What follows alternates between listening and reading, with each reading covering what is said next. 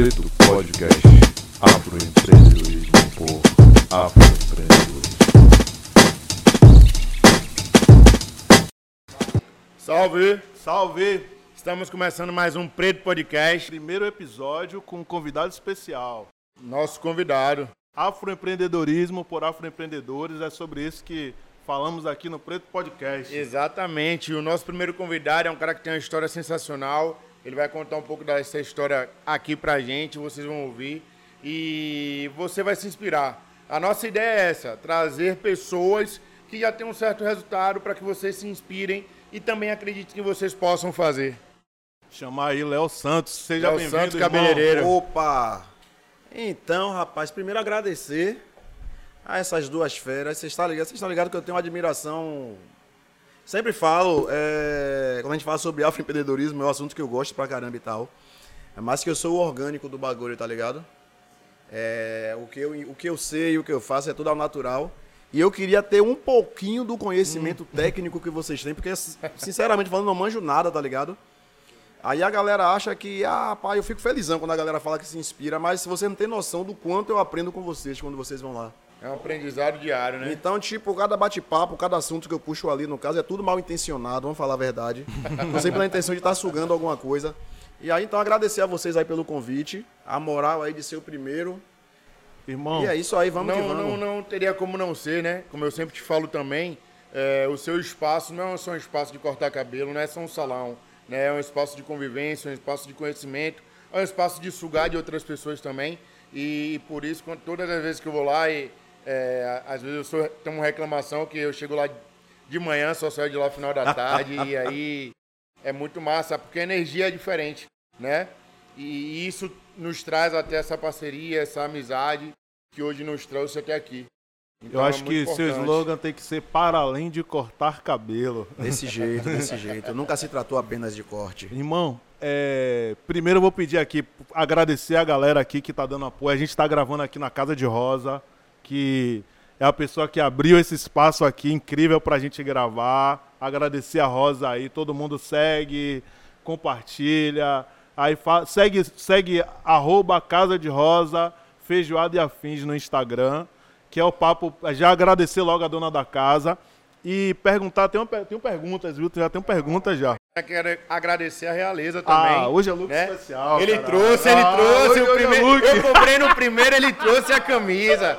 Ele Demais, trouxe, ele trouxe. Hoje é hoje é hoje, hoje eu não vou reclamar da minha roupa, não. Já tô vestido de Não realeza. entendi, só não entendi porque É. não rolou a minha, mas. Vai chegar, vai calma. chegar. Tá ligado, man? Acho que era pra eu estar de realeza aqui, mas tá de boa, tá ligado? Falou do massa, espaço, velho. man, que espaço massa, velho. Que lugar maravilhoso, gostei demais disso aqui, velho. É. Vai estar reabrindo nesse final de semana, né? E vamos lá. Tem que vir pegar o feijão. Pegar o Venha, venha feijão. pegar esse feijão, porque esse feijão é valendo, velho. Léo, tem uma pergunta logo de cara pra você. Quero saber quem é Léo Santos, onde você nasceu, quem é sua mãe, seu pai, sua família toda, aí sua história toda, desde quando você era pequenininho, como é que começa a história sua de, história. Conta sua história, como é que sua história rapaz, a história, a história é longa, de viu, cortar negão? cabelo? Vamos lá, vamos lá, vamos indo, até chegar em Léo Então, Santos, é, cabeleireiro pronto, hoje. Pronto, a gente vai resumir algumas coisas. Então, eu sou filho de Dona Eliene, Eliene de Jesus e seu Everaldo Santos. Conhece? Conheço, conheço, acho que eu Pois é, rapaz, é o pai do negão. E, enfim, é, pra variar, filho de mãe solteira, né? A minha mãe teve cinco filhos, empregada doméstica. E como quando eu falo que a história é longa, é porque a minha memória é. sacou? E aí quando eu falo que a história é longa, cara, é porque, tipo. é- é, eu me lembro, a- a minha a recordação que eu tenho do primeiro lugar que eu morei era uma casa de taipa, né? E a gente já, já enfrentou o primeiro problema aí, né? Eu já me lembro da chuva forte, da casa caindo, do, do desespero de minha mãe de ter que espalhar os filhos, né? Mandar um para cada canto e tal, pra, pra... Enfim. E a partir daí vamos seguindo naquele corre de tipo, finalmente minha mãe conseguiu alugar uma casa, reunir os filhos de novo, e daí já vinham os outros problemas no caso, né? Aquele lance de falta de grana para pagar aluguel. É, pra você ter uma ideia, foram três ordens de despejos seguidas, tá ligado? E aquele corre também de literalmente vender o almoço para comprar janta, sacou? De tipo, muitas vezes, é, é, é, eu e meu irmão, A gente catar ferro velho na rua e comprar farinha e tal, e, e- e pegar mamão verde no quintal de alguém pra fazer aquele corre da muqueca e ir no de mercado pedir cabeça de, de camarão, tá ligado? É pra fazer aquele corre. E a nossa vida começou assim, sacou? É... Você E é a, de Salvador gente... mesmo? Você é de Salvador? Salvador, Salvador. E desde novinho, é interessante que a gente sempre teve esse lance de, de querer empreender.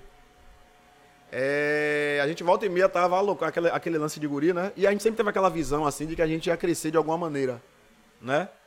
E aí a gente começou a tentar fazer perfume, olha que a gente pegava folha no, no mato, folha de alfazema, machucava, botava álcool, malandramente, roubava um pouquinho do perfume da mãe, colocava em cima do frasco para dar um cheirinho a mais, tentava vender pros outros. Já começou esse corre daí, sacou?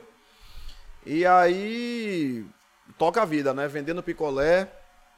A gente vendia picolé pra, pra nossa tia. Ela tinha comprado duas caixas. E o corre do vender picolé era o seguinte, a gente não ganhava dinheiro. A gente vendia o picolé pra poder ela comprar um pão de noite pra gente. E naquela vibe de tipo, ela juntar o dinheiro e final de ano conseguir dar uma roupa pra gente de Natal. Tô ligado. O guri tem aquele lance, né? Alguns adultos até hoje, né? Natal tem a obrigação de ter roupa nova, Vestir né? roupa nova, do Natal Aí do a Ano gente Novo. tinha aquele corre de ter a roupinha nova pra vestir Natal. Mas da- é, e, e já, já desse lance daí, a gente já começou a juntar uma graninha que a gente vendia algumas coisas. E já na- no corre de comprar caixas de picolé pra botar nossos colegas pra vender pra gente, tá ligado? Esse, esse é o princípio do, empre- do empreendedorismo, Então né? sempre, tem, sempre foi esse corre. É, E a vida, a vida foi muito complicada. Nossa vida foi muito triste. A gente apanhou demais. Apanhamos muito. E tem um lance que eu falo direto pra galera. Eu converso muito com a minha equipe. Só pra resumir, porque como eu falei é muito longo. É, eu valorizo todo o processo. Eu tô contando isso aqui, no caso, não é me lamentando, não é reclamando. É, na verdade, sendo grato a isso tudo. Algumas pessoas falam, ah, mas você não pode romantizar. Entenda que não é romantizar. Eu acho que tudo que eu passei, tudo que eu enfrentei na minha vida me trouxe até aqui. Te forjou, né? Te fortaleceu. Entendeu? Então, Léo Santos vem de toda essa história, vem de tudo isso. Esse é Léo Santos. Entendeu? É, Ainda me confunde um pouco e, e- e me assusta essa maneira da galera me receber, principalmente da maneira que vocês falaram de mim no caso, porque eu não me, não me vejo nesse lugar. É interessante quando alguém fala, como o brother falou assim, ah, sou seu fã e tal, você diz, porra, meu, eu sou, sou cabeleireiro, tá ligado? E. Enfim, eu, eu, eu, eu, eu não me vejo nesse lugar de, de. Por outro lado, também tenho consciência. Tenho consciência e, e entendo o porquê das pessoas é, é, é, me enxergarem dessa maneira. Mas, voltando ao assunto, todo esse, tudo isso que a gente passou, todo esse processo, para mim, foi de extrema importância. Tudo isso. Pra valorizar. Sou muito grato por não ter recebido nada de graça, sacou? Por não ter herdado nada, por não ter. Isso forjou meu caráter, isso me fez o, o homem que eu sou. Entendeu? Me deu a, a, a capacidade de olhar para os outros como seres humanos, de pensar nos outros, né? De olhar para minha equipe assim e, e- e- e exigir deles que eles cresçam. Detalhe. De dar um salário justo, de dar um salário digno e de exi- exigir que eles cresçam. De exigir que eles tenham grana, de exigir, não, você tem que ter um carro, você tem que ter uma moto. E eu exijo mesmo. É, nesse, nesse espaço novo que eu abri, pra você ter uma ideia, minha primeira exigência com eles foi essa. Um ano aqui pra estar cada um com uma moto. Sacou? E eu acho que foi devido a isso tudo que eu passei. Eu sofri muitas injustiças, eu, eu fui muito roubado na vida. Fui muito enganado na vida. Quando você chega, e fala essa parte do roubado, eu quero que você conte aquela história do, do- da quentinha, né? Que vocês vendiam quentinha, aquela parada do, do, do cara que. Eu quero, antes de chegar na equipe, eu quero saber como é que começa essa história de você com cabeleireiro, corte de Pronto, cabelo. Pronto. Como é que Então, chega cara, aí? é, a gente tinha tentado, a gente sempre tentou. A de quentinha tudo. antes ou depois? no meio do caminho. A gente tentou de tudo, né? Como eu te falei, a gente vendia picolé de, de, de segunda a sábado. Eu vendia de manhã, meu irmão vendia de tarde, a gente estudava em, em turnos diferentes. À noite, a gente vendia brigadeiro pra uma outra tia nossa que fazia brigadeiros. E final de semana, domingo, a gente tava na praia, na Ondina, vendendo suco. Aquele que o pessoal chama de geladão hoje, né? A gente Sim, vendia, sim. fazia um monte, a gente Num saco de, de Sim, farinha de um quilo, botava e cara. vendia o geladão. Aí era geladão. A gente aí saía rodando tudo, meio andando.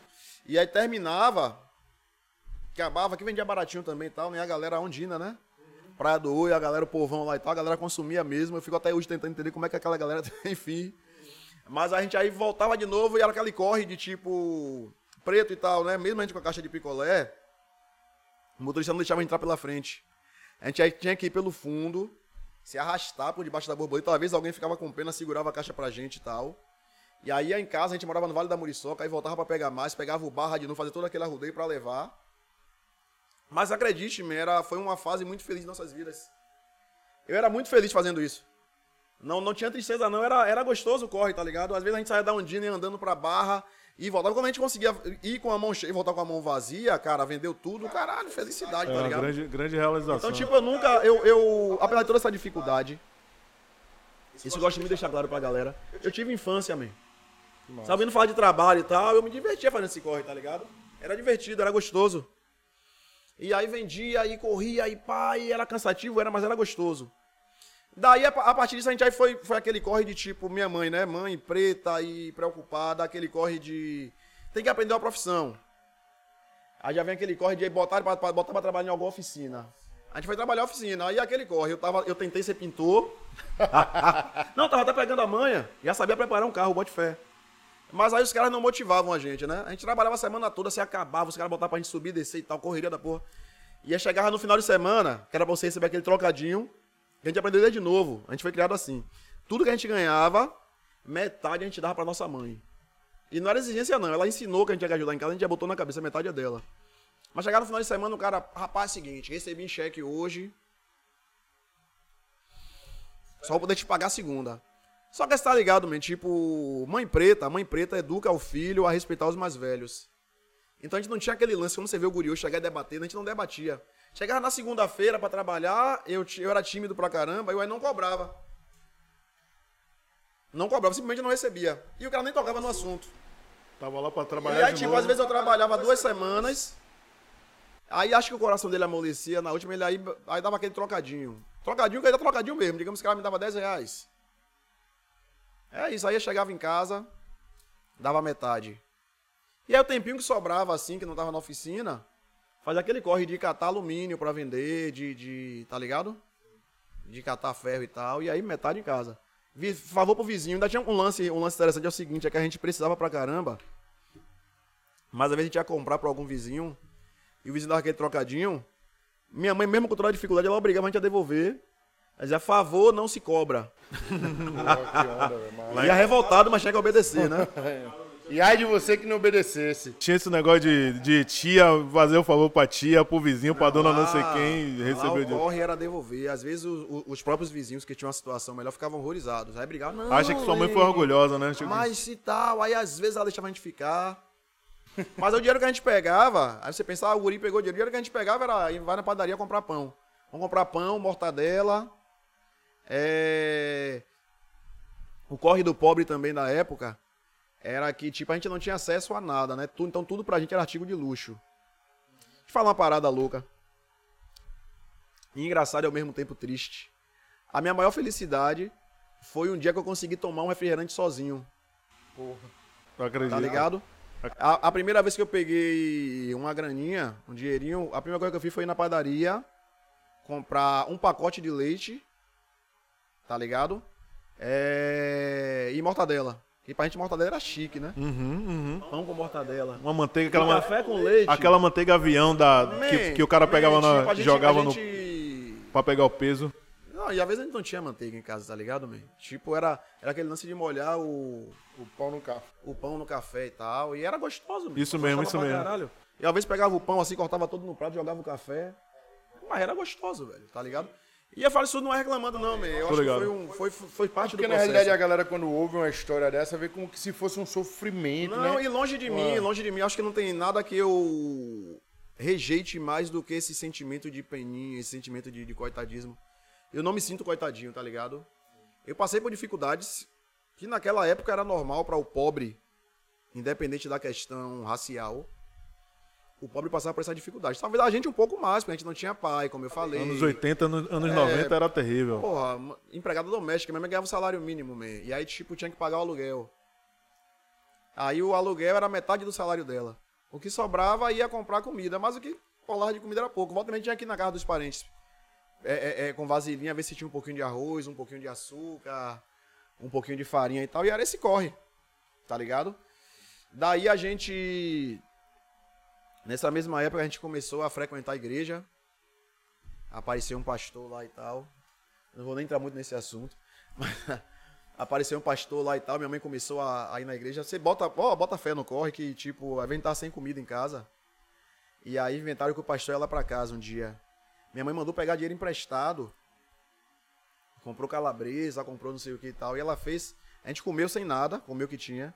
E ela comprou calabresa, comprou, fez um frito, deixou ela separada pra eles, no caso, porque ela ficou com vergonha de não ter o que oferecer. Uhum. Tá ligado? E aí começou esse corre, mas aí veio a parte legal desse lance de igreja, é que a gente aí né, começou a gostar, começou, e aí fomos pra uma outra igreja e outra. E daí veio a, a oportunidade de ser cabeleireiro. Paulinho Machado, filho de Iraci Machado, que era dona da, da- da- na minha opinião, a maior escola de cabeleireiros da, da Bahia, de Salvador, e uma das maiores da Bahia. Meu irmão começou a congregar lá nessa comunidade evangélica. E eu até então tava indo pra outra e tal. E meu irmão sempre foi mais comunicativo que eu. Eu era extremamente tímido. Na verdade, eu ainda sou muito tímido. Acredite, você tá, Tá diante de um. tá di- não, acredite, você tá diante de um, de um ótimo ator. Sim, eu sou sim. extremamente tímido. Eu vou, eu vou chegar nesse. nesse... Eu, eu, também, eu também passo por essa mesma coisa que você, eu entendo que você tá vou me chegar, falando. eu vou chegar nesse ponto aqui, você vai, vai me entender. Aí- E aí, René sempre foi muito mais comunicativo. Né? Eu, mas eu, eu, eu era um nível que eu não conseguia nem conversar com ninguém olhando nos olhos.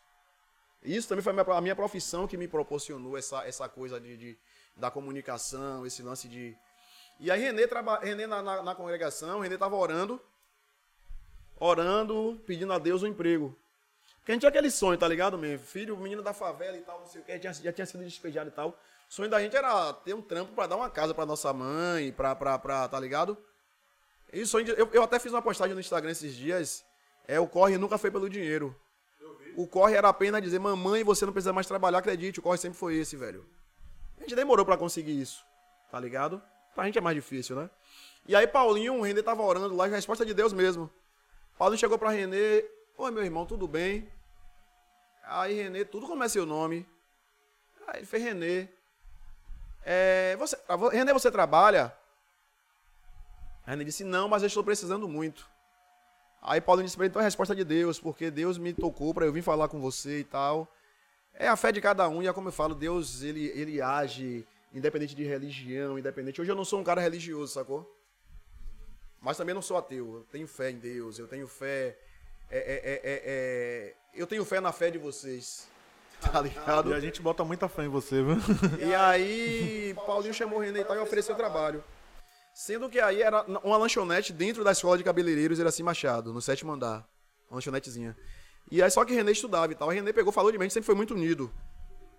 É, Somos em cinco, mas a gente se deu muito bem. A gente sempre falou a mesma língua. Aí René falou, eu tenho um irmão e a gente pode dividir. Meu irmão trabalha de manhã e eu trabalho de tarde. Eu estudava pela tarde, meu irmão estudava pela manhã. Daí conversou e tal, aí começamos. Pronto, balconista da lanchonete. Eu não sabia fazer porra nenhuma, não sabia fazer um hambúrguer, mas a gente começou a aprender. Tinha um... E aí a gente começou é, é, é, é, com o lance do, do carisma, mesmo sendo tímido, mas tinha aquele lance de, da educação, não era nem carisma necessariamente, mas era educação. A maneira de tratar os mais velhos, aquela reverência e, e aquela, aquela parada foda que conquista o branco, aquela, aquela reverência ao branco Sim, tá ligado? E na escola de cabeleireiros, a maioria dos alunos eram brancos. Então a gente tinha todo aquele lance de a galera se encantava, né? E a gente sempre foi muito prestativo. E aí eu me lembro que tinha um. um- um- eu me lembro da porra toda, né? Tinha um, um zelador lá, Valandro, chamado de Val. Ele fazia o corre de limpar o sétimo andar, o quarto andar, o primeiro andar. A gente aí vendo o corre de Val, a gente aí chegava mais cedo pra ajudar ele. Mas a gente fazia por fazer, a gente não fazia pra agradar ninguém, a gente fazia porque a gente achava que tinha obrigação de ajudar. Sendo que o pessoal da, da escola começou a observar, eles já observavam, eles nunca falavam, mas observavam. E Paulinho, cara, deixa eu falar sobre Paulinho. Eu espero que ele assista depois. Eu tive a oportunidade de honrá-lo pessoalmente. Ele apareceu lá no salão. Paulinho foi comigo o que eu sou com meus meninos hoje da equipe. Ele foi comigo, meu irmão, exatamente isso. Eu me lembro que o primeiro salário da gente foi 120 reais. Era 60 reais mesmo, 60 reais de Renê. A gente dava 60 em casa, 60 ele, O primeiro salário que ele pagou, ele falou assim, vamos fazer o que com dinheiro? E Paulinho, ele tinha aquele, aquela, aquela preocupação de tudo, ele perguntava. Cuidado, né? Ele tinha aquele lance mesmo. Eu me lembro que. Eu vou chegar. Só pra. Eu me lembro que uma vez eu fiquei sem sapato. Eu não fui trabalhar, fiquei com vergonha de sandália. Eu me lembro que Paulinho, man, mandou eu ir lá, me deu o cartão de crédito dele, vai lá, compra o sapato que você quiser. Tá ligado, man? Às vezes. Aí, tipo, o cara era meio paizão mesmo da gente. Isso, você tem que ter um orientador, né? Man, ele tinha aquele cuidado. E aí, fez o que com dinheiro? Você fez o que com dinheiro? Gastou com o quê? Aí, não, pô, a gente deu metade da minha mãe. E a outra metade fez o quê? Aí, não, Paulo, a gente tá juntando que a gente sonha em abrir nosso negócio. Detalhe, eu 17 e render 14. Aí ele olhava assim pra gente, só fazia balançar a cabeça. Ele, Paulo era meio irônico, né? Aham, Ele beleza. fazia aquele arzinho de riso assim, olhava assim pra gente, mas eu via que ele ficava feliz, né? aí... E aí a gente foi juntando mesmo, não sei se ele tinha botado fé na ideia que a gente deu, mas a gente foi juntando. A gente morava longe do salão, só que a gente, tinha direito ao transporte que ele dava todo dia. Paulinho tinha um lance, Paulinho confiava tanto na gente, que o transporte a gente que tirava do dinheiro, a gente que fazia tudo, a gente que tirava o transporte, a gente que tirava o almoço, ele não tinha controle de nada, mas ele só ia pegar o dinheiro depois. Então, tipo, ele nem sabia se a gente. Sabe? Ele só ia pegar o que entrou, não, não tinha aquele lance de, da- daquele controle de ter uma comanda e tal. É mais ou menos eu com os meninos. Por exemplo, lá os meninos, meninos que trabalham comigo, eles que anotam o que eles fazem, sacou? Me pergunte o que foi, no final do dia, olha, eu fiz isso, isso, isso. Isso é até um senso de responsabilidade, né? Entendeu? Eu não anoto nada, não tenho controle de nada. Eles controlam, eles que fazem toda a comanda e tal. E o massa de tudo é o seguinte, é que sempre bate. Todo mundo valor igual. Quero te perguntar uma coisa. O que é que você é com os meninos da sua equipe? O que eu sou com a minha da minha equipe? Cara, é... Eu tenho, eu tenho um, um lema comigo que é o seguinte, eu sempre falo com eles, seja recíproco, eu sou extremamente recíproco. Acredite, é, eu tenho, lógico, uma relação em especial com o Eric, que é meu filho. É meu filho mesmo, independente de, de, de laços sanguíneos. Nós nos adotamos. E foi um- uma parada mágica e bonita assim que rolou. Eu vou contar essa história depois, mais pra frente e tal. Mas voltando à equipe, respondendo o que você me perguntou, é, eu tenho todos como filhos mesmo. A ponto de eu me meter mesmo na vida, sacou? O cara veio me falar, Léo, Cero, ele me chama de Cero. Eu vou ser pai. Aí esperou minha reação. Eu disse, rapaz, se você tá esperando que eu vou te parabenizar, você tá muito enganado, man. Eu vou dizer o seguinte, você tá fudido. Você se fudeu. Em plena pandemia, man. E apertei, você engravidou a mulher porque você. Por que você não usou camisinha? Todo dia a gente tá conversando sobre isso e tal. E dei aquele aperto. Que E ele ficou assim me olhando. Eu falei, ó, tá todo mundo aí te parabenizando. Você tá falando pra todo mundo. Eu não sou todo mundo. Aí ele regalou o olho assim. Falei, todo você tá falando pra alguém, você achando bonito, o pessoal batendo em sua mão. Filho é bênção, filho é bênção até quando? Ou pra quem? Bênção pra quem? Você ganha quanto, me? E outra coisa. Quem vai se fuder nesse corre é a menina. Você vai assumir, se eu for assumir a criança? Porque você vai ter que assumir. Mas, tipo, toda essa, essa, essa cobrança foi baseado no que eu vivi como filho de um pai que não me, me- que não me assumiu. Nós. E eu vi toda a dificuldade que eu passei, tá ligado? Eu e meus irmãos. E aí ele também não me respondeu mal, eles não me respondem. Ele ficou calado. Ele ficou calado. E aí rolou de eu começar a observar o corre dele pra o preparo pra chegada Pra do filho e tal. E aí, pai, eu só observando e eu observando. Aí eu me lembro que teve um lance de chá de fraldas, eu não assinei.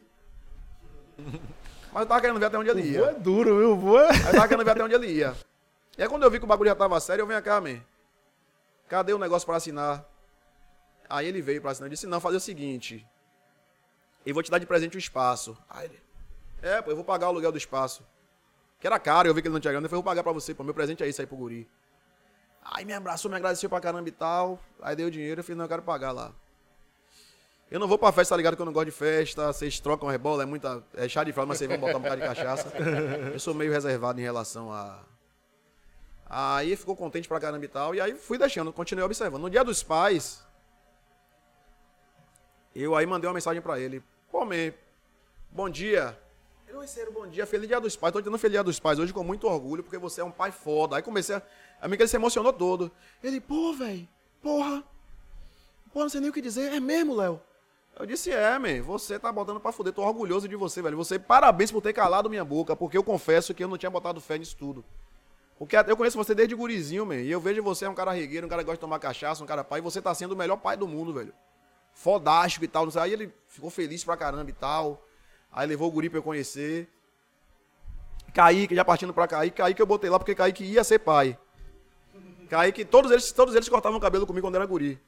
Kaique era grudado comigo o tempo todo, enchendo meu saco, man. Kaique ia pra lá me dar golpe, tá ligado? Ele jogava capoeira. Ele ia lá pro salão, ficava dando AU no meio do salão. Eu tinha, eu tinha a obrigação de pagar a porra do AU que ele deu sem eu ter pedido nada. Kaique, aquele mais alto de todos. E aí era grudado. Léo, o tempo todo, Léo pra lá, Léo pra cá. E foi seguindo pro resto da família. Vi que o irmão pequeno tá a mesma onda comigo. Eu fudeu agora. E aí Kaique foi esse Kaique foi pro exército e tal. Kaique começou a cortar cabelo também, inspirado em mim. Começou a aprender a cortar cabelo em casa. E eu sempre observei de longe. Porque eu sou muito assim, tá ligado? Antes de eu te chamar pra perto de mim, eu te observo. Sim, sim. Tá ligado? E eu ia sempre observando. Aí entrou no exército, saiu do exército. E eu já no corre de montar o espaço maior, já observando ele. E eu observo não é só a desenvoltura dele como o barbeiro, não, viu? É o conjunto da obra. Porque pra estar perto de mim o cara tem que ser foda, mesmo. Foda em todos os aspectos. O conjunto da obra você fala. Não, o cara É, tem que ser humilde, dentro o cara de tem que ser casa. bom, que É caráter, né, velho? Tá É ligado? caráter. Caráter acima de tudo. Preto Podcast. Isso aí, Kaique, cara. Kaique, ele chegou pra mim e falou: Léo, você pai. Isso foi antes de Alan, né? Alan foi na sequência. Aí o que foi que eu disse? Eu digo, porra, man, olha, eu tô pra abrir e tal e tal. Já ficou feliz da vida, né? Ele já ficou, tô pra abrir um espaço e tal, não sei o que. Eu quero que você faça parte da minha equipe. Ele já saiu espalhando pra família e tal. O povo toda hora ia me perguntar. E até então eles não tinham ideia da dimensão, do, do que seria de Léo. de fato e tal. Mas eu me lembro da, da felicidade deles quando eu dei a camisa, amigo, quando ele vestiu a camisa, tá ligado? Que ele se olhava e pá. E eles têm esse lance.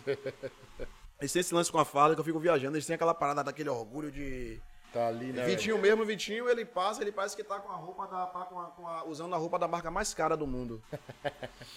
A gente passou tirando uma onda, tá todo mundo me olhando, Léo. Pessoal, pá, a camisa que tá aqui, se o cara tá usando a camisa de Léo. Aí essa parte que eu falo, daquela parada de você, tá ligado? De não enxergar, né? Se não conseguir enxergar. É, esse dia, esse parada. dia tinha um menino, eu tava conversando com um garotinho, né? Eu tô até, a gente tá dando ajuda a ele agora, tô vendo o lance de um curso pra ele. Ele tá falando isso. Eu, é, eu conheci ele numa matéria que eu fui gravar pra TV Aratu. E o pessoal levou pra eu, pra eu cortar e tal. E aí quando saiu a matéria, que saiu a foto lá e tal, não sei o quê, eu me lembro que ele chegou lá e falou, Léo, todo mundo com inveja de mim. Porque, rapaz, eu sentado na cadeira de Léo Santos, aí olhava eu digo, meu Deus. meu. Eu digo, é, velho, massa. Porque, Zenab, você tá com dinheiro pra ir cortar cabelo em Léo. Aí eu, nossa, man. E eu trabalho com preço popular, tá ligado? Aham. Eu, eu, eu, apesar de ter um espaço razoavelmente sofisticado para padrões de periferia, eu trabalho com um preço que dá a oportunidade da periferia acessar. Entendeu? Tem muita gente que parou até de ir no salão achando que pelo fato de. Não, nem se deram ao trabalho de me perguntar, mas acredito que tenho dois preços. Para o pessoal da periferia lá, eu- o preço é extremamente acessível. Tá Eu, ligado? eu, Eu, tenho esse quero, cuidado com a galera. eu quero te fazer umas, uns adendos aqui, na verdade, uns destaques que. Sempre que eu converso com você, aí você começa dizendo pra mim, Thiago, eu não sei nada, Thiago, essa teoria, eu não sei nada. E a gente já fez live, já fez várias conversas e eu falo, velho, é, você tem algumas, muitas coisas que muitos que demoraram anos ou que tem muita estrutura não tem. E que na sua construção é tipo assim, é, você tem vendas, você tem estratégia e você tem uma parada que é da que é particular seu e que é muito importante e que é por isso também que encanta da gente trazer, que é o seu, a sua naturalidade de a naturalidade é muito incrível, velho. De você, minha equipe, Léo Santos está no imaginário coletivo soteropolitano, negro brasileiro até Sim, já. A, gente começa a perceber esse lugar. E como eu te falei, é, é complicado pra gente. Eu falei recentemente na, na, na- numa matéria, na, entrevista que eu dei para o pessoal do, do Jornal da Manhã, né? Eu tava falando sobre isso. É, Nunca me ensinaram que esse lugar era pra mim, tá ligado, velho?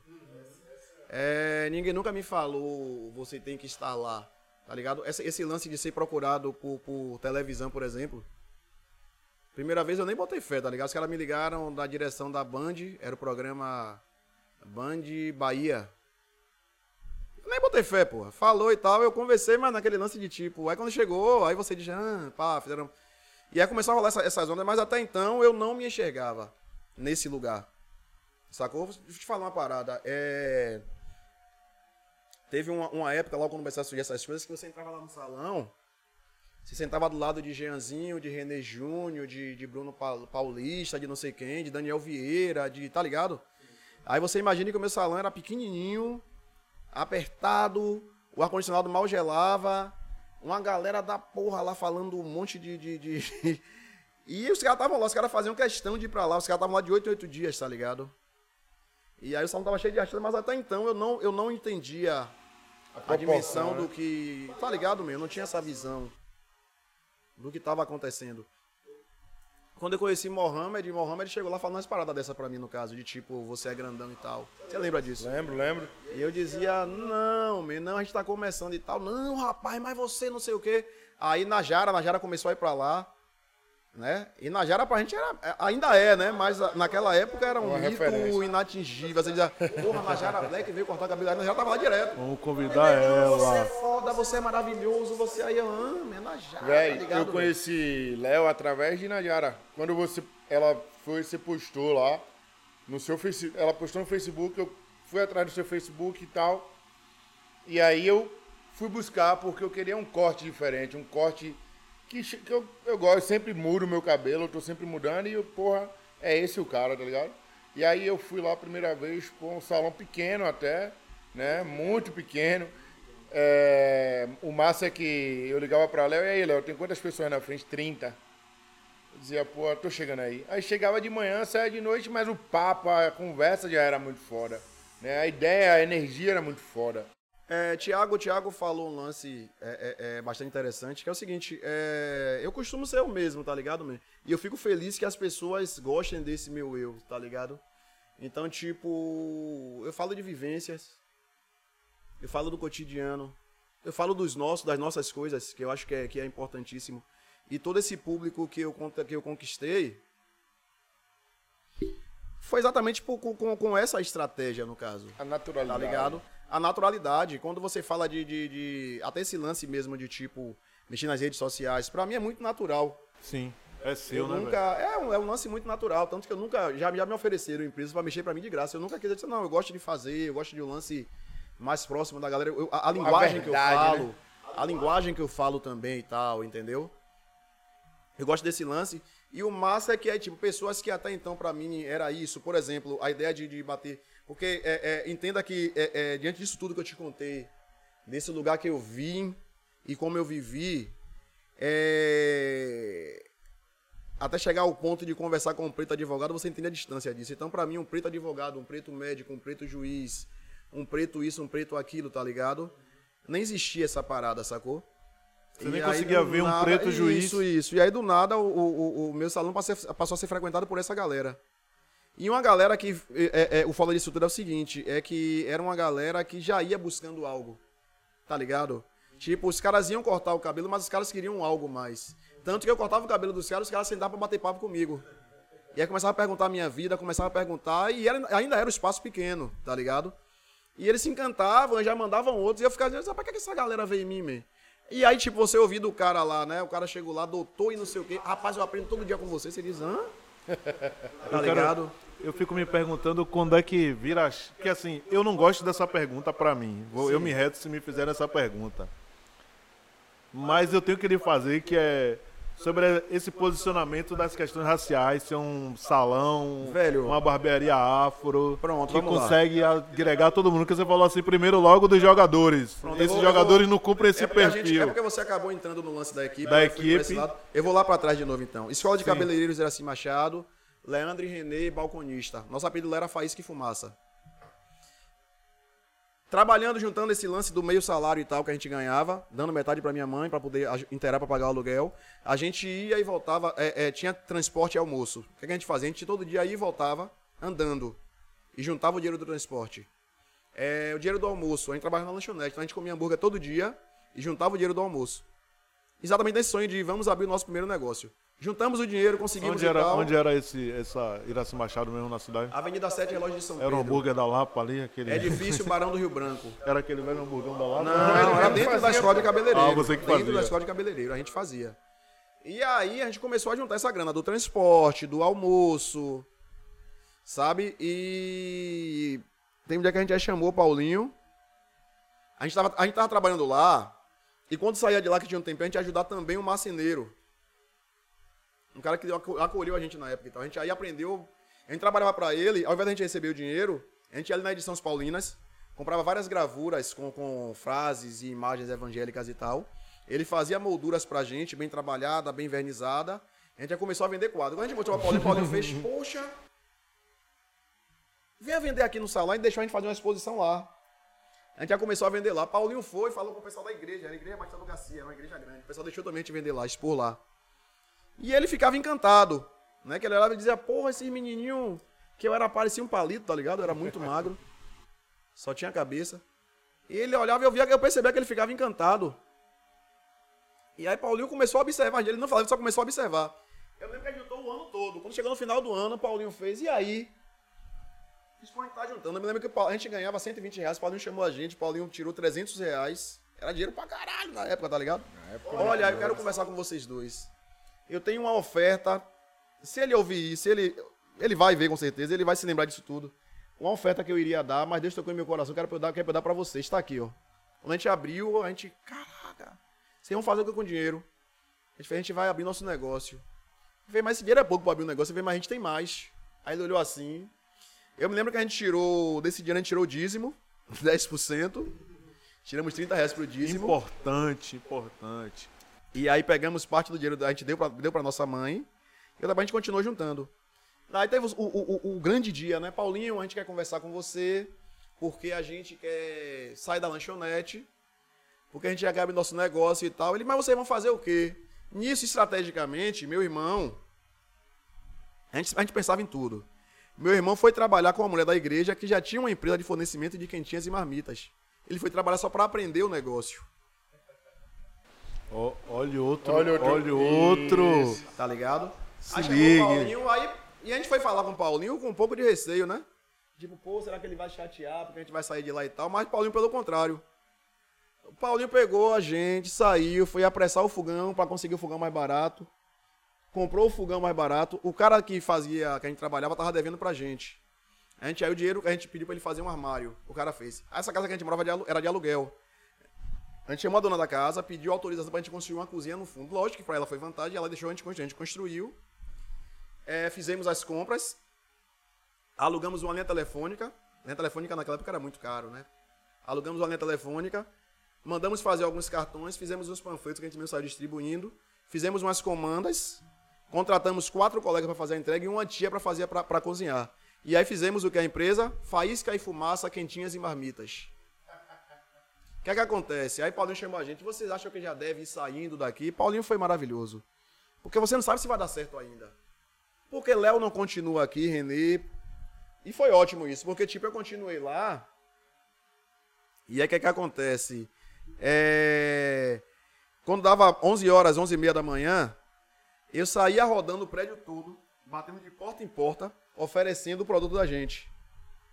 E aí eu fazia a lista de todo mundo que queria, pedia autorização, ele ligava para Renê, ó Renê, tem não sei quanto para tal andar, não sei quanto para tal andar, não sei quanto para tal, não sei quanto para andar, Renê aí ia distribuindo. tá ligado? E aí foi seguindo, e aí eles, eles maravilhados, né? Me lembro que Dona Iraci, ela ficou, quando ele falou pra ela, né? Que até então a gente tinha aquela distância, né? Iraci Machado era um mito. A gente tinha medo de falar com ela, tá ligado? Porque ela tinha essa história também de alguém que veio de baixo tá? e ficou rica. Ela era rica, pô. Iraci Machado morava num condomínio foda. E a gente, tá ligado? A gente tinha aquele medo. Pô, Iraci Machado, Iraci tá aí. Quando Iraci falava com a gente, pô, Iraci falou comigo. Felicidade. Ela passou e pegou em mim, era nessa, nesse pique, tá ligado? E aí, continuamos. Seguimos e tal. E aí, a gente acabou, eu acabei saindo da lanchonete pra me dedicar mais lá, que tava rolando. Paulinho abençoou também isso. Sendo que a gente aí vendeu, vendeu, vendeu, vendeu. Eu me lembro que teve um escritório de, de, de, de advogados lá que comprou muito, muito mesmo na mão da gente. A gente vai descobrir quem são esses advogados. E aí não vale mais a pena. Hoje em dia, nem sei se é vivo ainda. Aham. E aí comprou muito. E foi que quebrou a gente, ele não pagou. Ele exigia todo dia quentinha, com refrigerante, não sei o que, mas comprou muito, a gente se quebrou. E isso foi parar até em Varela na época. Minha tia foi pra Varela. Aí Varela fez aquela zoada, tapa na mesa. Eu vou pagar do meu próprio dinheiro. Lógico que ele não pagou, mas ele quer pagar do próprio dinheiro dele. Varela pagou. Pode falar isso aqui? Pode, né? Pode, Varela Pagou porra pagou. nenhuma. Fez só pressão, um monte de tapa na mesa. Vou pagar do meu bolso. Os meninos, como é que pode? Para de boca, né? Pra variar. Normal. Aí, enfim, também não tinha obrigação. É, E aí quebramos. Quebramos. E aí já tava naquele pique de "E agora a gente vai fazer o quê? A gente já fez de tudo, a gente largou os estudos, que a gente parou de estudar pra trampar. Não foi por não querer estudar, deixando claro. A gente parou de estudar pra trampar, mas já teve o lance nosso que a gente parou de estudar, mas a gente começou a ler muito. A gente queria aprender a falar, queria aprender. A gente aí começou a ler muito. Até hoje é um vício, a gente lê pra caralho, tá ligado? E aí, passado um tempo, já a gente pensando no que ia fazer, Paulinho de novo. Esse cara foi usado por Deus, viu? Muito. Liga pra gente. Venha cá vocês dois que eu quero conversar com vocês. Aí nós fomos pra lá. Aí chamou a gente. Olhe. E aí, a quentinha, o que foi que houve? A gente aí falou, ele pegou, começou a mostrar. Começou a mostrar pra gente uns pontos falhos nossos dentro da nossa empresa. Te ensinou um negócio. Olha, isso, isso, isso, vocês fizeram errado, isso, isso, isso e tal. Mas e aí? A gente, ah, a gente não tem mais dinheiro, a gente já tava devendo pros outros. Tava com dívida ainda. Ele fez, olha, vocês trabalharam aqui X tempo, a gente nem tinha noção de negócio. aqui. E aí eu tenho um dinheiro pra vocês, que é o tempo que vocês, que eu quero pagar pra vocês. Aí eu, porra. Mas é o seguinte, vocês vão fazer o que com o dinheiro? Vocês vão continuar com a quentinha? A gente disse, não, vocês querem fazer o quê? Ele disse, poxa, Paulinho, a gente quer ser cabeleireiro. Aí ele olhou assim. Do nada, do nada. E tipo, e, tipo man, nunca foi sonho de infância. Quando eu crescer, eu quero ser cabeleireiro, vou cortar cabelo e tal. Nunca foi um sonho, nunca foi um projeto nas nossas vidas. Aí ele olhou assim. Ele observe. Só que o curso de cabeleireiro era muito caro. O curso era muito caro. Tá ligado? Tô dizendo que na época um salário mínimo era, era cento e poucos reais, o curso era mais de mil, tá ligado? E aí vem de novo aquele respaldozinho daquele lance que a gente foi plantando lá atrás. Da- do O dinheiro que a gente ia relacionamento. receber não dava pra pagar nenhum curso de um, só imagina dos De dois. dois. O irmão dele tinha reaberto, é reaberto mesmo que fala? A lanchonete. E aí conversa vai, conversa vai, como o pessoal gostava muito da gente, o, pessoal, o irmão dele pegou e chamou meu irmão pra trabalhar na lanchonete. E aí a gente teve a ideia, não, Léo faz o curso primeiro, depois Léo terminando o curso trabalha e ajuda a pagar o de Renê. Ninguém botou fé em mim. Inclusive eu. Paulo fez, mas Léo, não é melhor o Renê começar não e tal, e depois. pam, pam." Exatamente porque eu era muito tímido, era muito. Aí não, Léo começa e tal. E aí foi aquele corre pra comprar material e tal. Aí a mãe dele, Dona Iraci Machado, quando ele comentou com ela, lance que eles nunca fizeram por ninguém, eles fizeram pela gente. Ela decidiu me dar bolsa. Lá não era comum isso. Tá ligado? E aí me chamou pra conversar, olha, isso, isso, isso e tal. E aí foi desafio, né? Pô, Léo vai ser cabeleireiro. Enfim, finalmente comecei o curso. Nesse corre do curso, pra você ter uma ideia, é, eu acho que eram 100 cortes pra gente se formar. Eu me lembro que eu fiz uns 300. Eram 60 escovas. Eu fiz mais de 200. Eram 10 sobrancelhas. Eu fiz umas 50. Lá na escola. Na escola de cabeleireiro. Pelo escola de cabeleireiro. por quê? Porque, tipo, o meu horário era de meio-dia às. Eu acho que era 14 horas. Mas eu saía às 9 da noite, era hora de fechar. Eu saía no lixo. E eu era aquele fominha. Eu terminava a minha escova aqui. Você tava lá escovando, encostava. E aí, posso te ajudar? Pra aprender a Pode. profissão. Aí tava né? lá o tempo todo. Bota fé que meu primeiro corte de cabelo eu ganhei gorjeta. Eu cortei o cabelo de uma senhorinha. Tremendo, man. As pernas desobedecendo e tal. E aí eu nem sabia o que eu tava fazendo, né? A professora me deu a base, eu só fiz seguir a base que ela me deu. Que é engraçado que é a base que eu uso até hoje, é a base que eu ensino pra galera, você bota fé? Sim, pra dar A mesma base que eu, eu uso de corte de cabelo, até hoje, é a base que eu aprendi na escola de cabeleireiros S. Machado. Essa base minha nunca mudou. E é a mesma base que eu ensino pros meninos até hoje. E aí, eu ganhei gorjeta. Eu disse, caraca, aí já, já te dá aquele Já te sentido, dá né? uma motivação, Poxa, né? É o primeira grana, é o primeiro, o primeiro E ainda retorno. assim muito inseguro, né? E aí eu me lembro que eu, trabalhando lá, fui trabalhar em um salão de uma colega, ela tinha um salão, uma portinha na casa dela, lá na Santa, final de ano na Santa Cruz. E aí comecei a trabalhar lá, tentando aprender e tal, né? Mas era ruinzinho, man. dava um molezinho. E aí então, finalmente, término do curso. Aí é a hora que a galera acha que não, é a hora do desespero, é quando o curso termina. Tá ligado? A hora de encarar a realidade. A rua, né? Na hora de ir pra pra rua, tá pegar. ligado? E eu me lembro que aí, de novo, Deus confirmando a situação. Iraci Machado é cristã, né?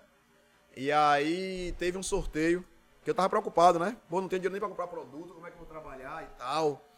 Ela fez um sorteio com toda a linha de produto dela.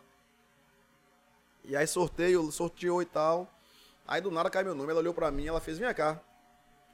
Aí eu fui na frente. Ela, olha, você foi sorteado, parabéns. Eu quero dizer o seguinte, isso aqui é a resposta de Deus pra sua vida, viu?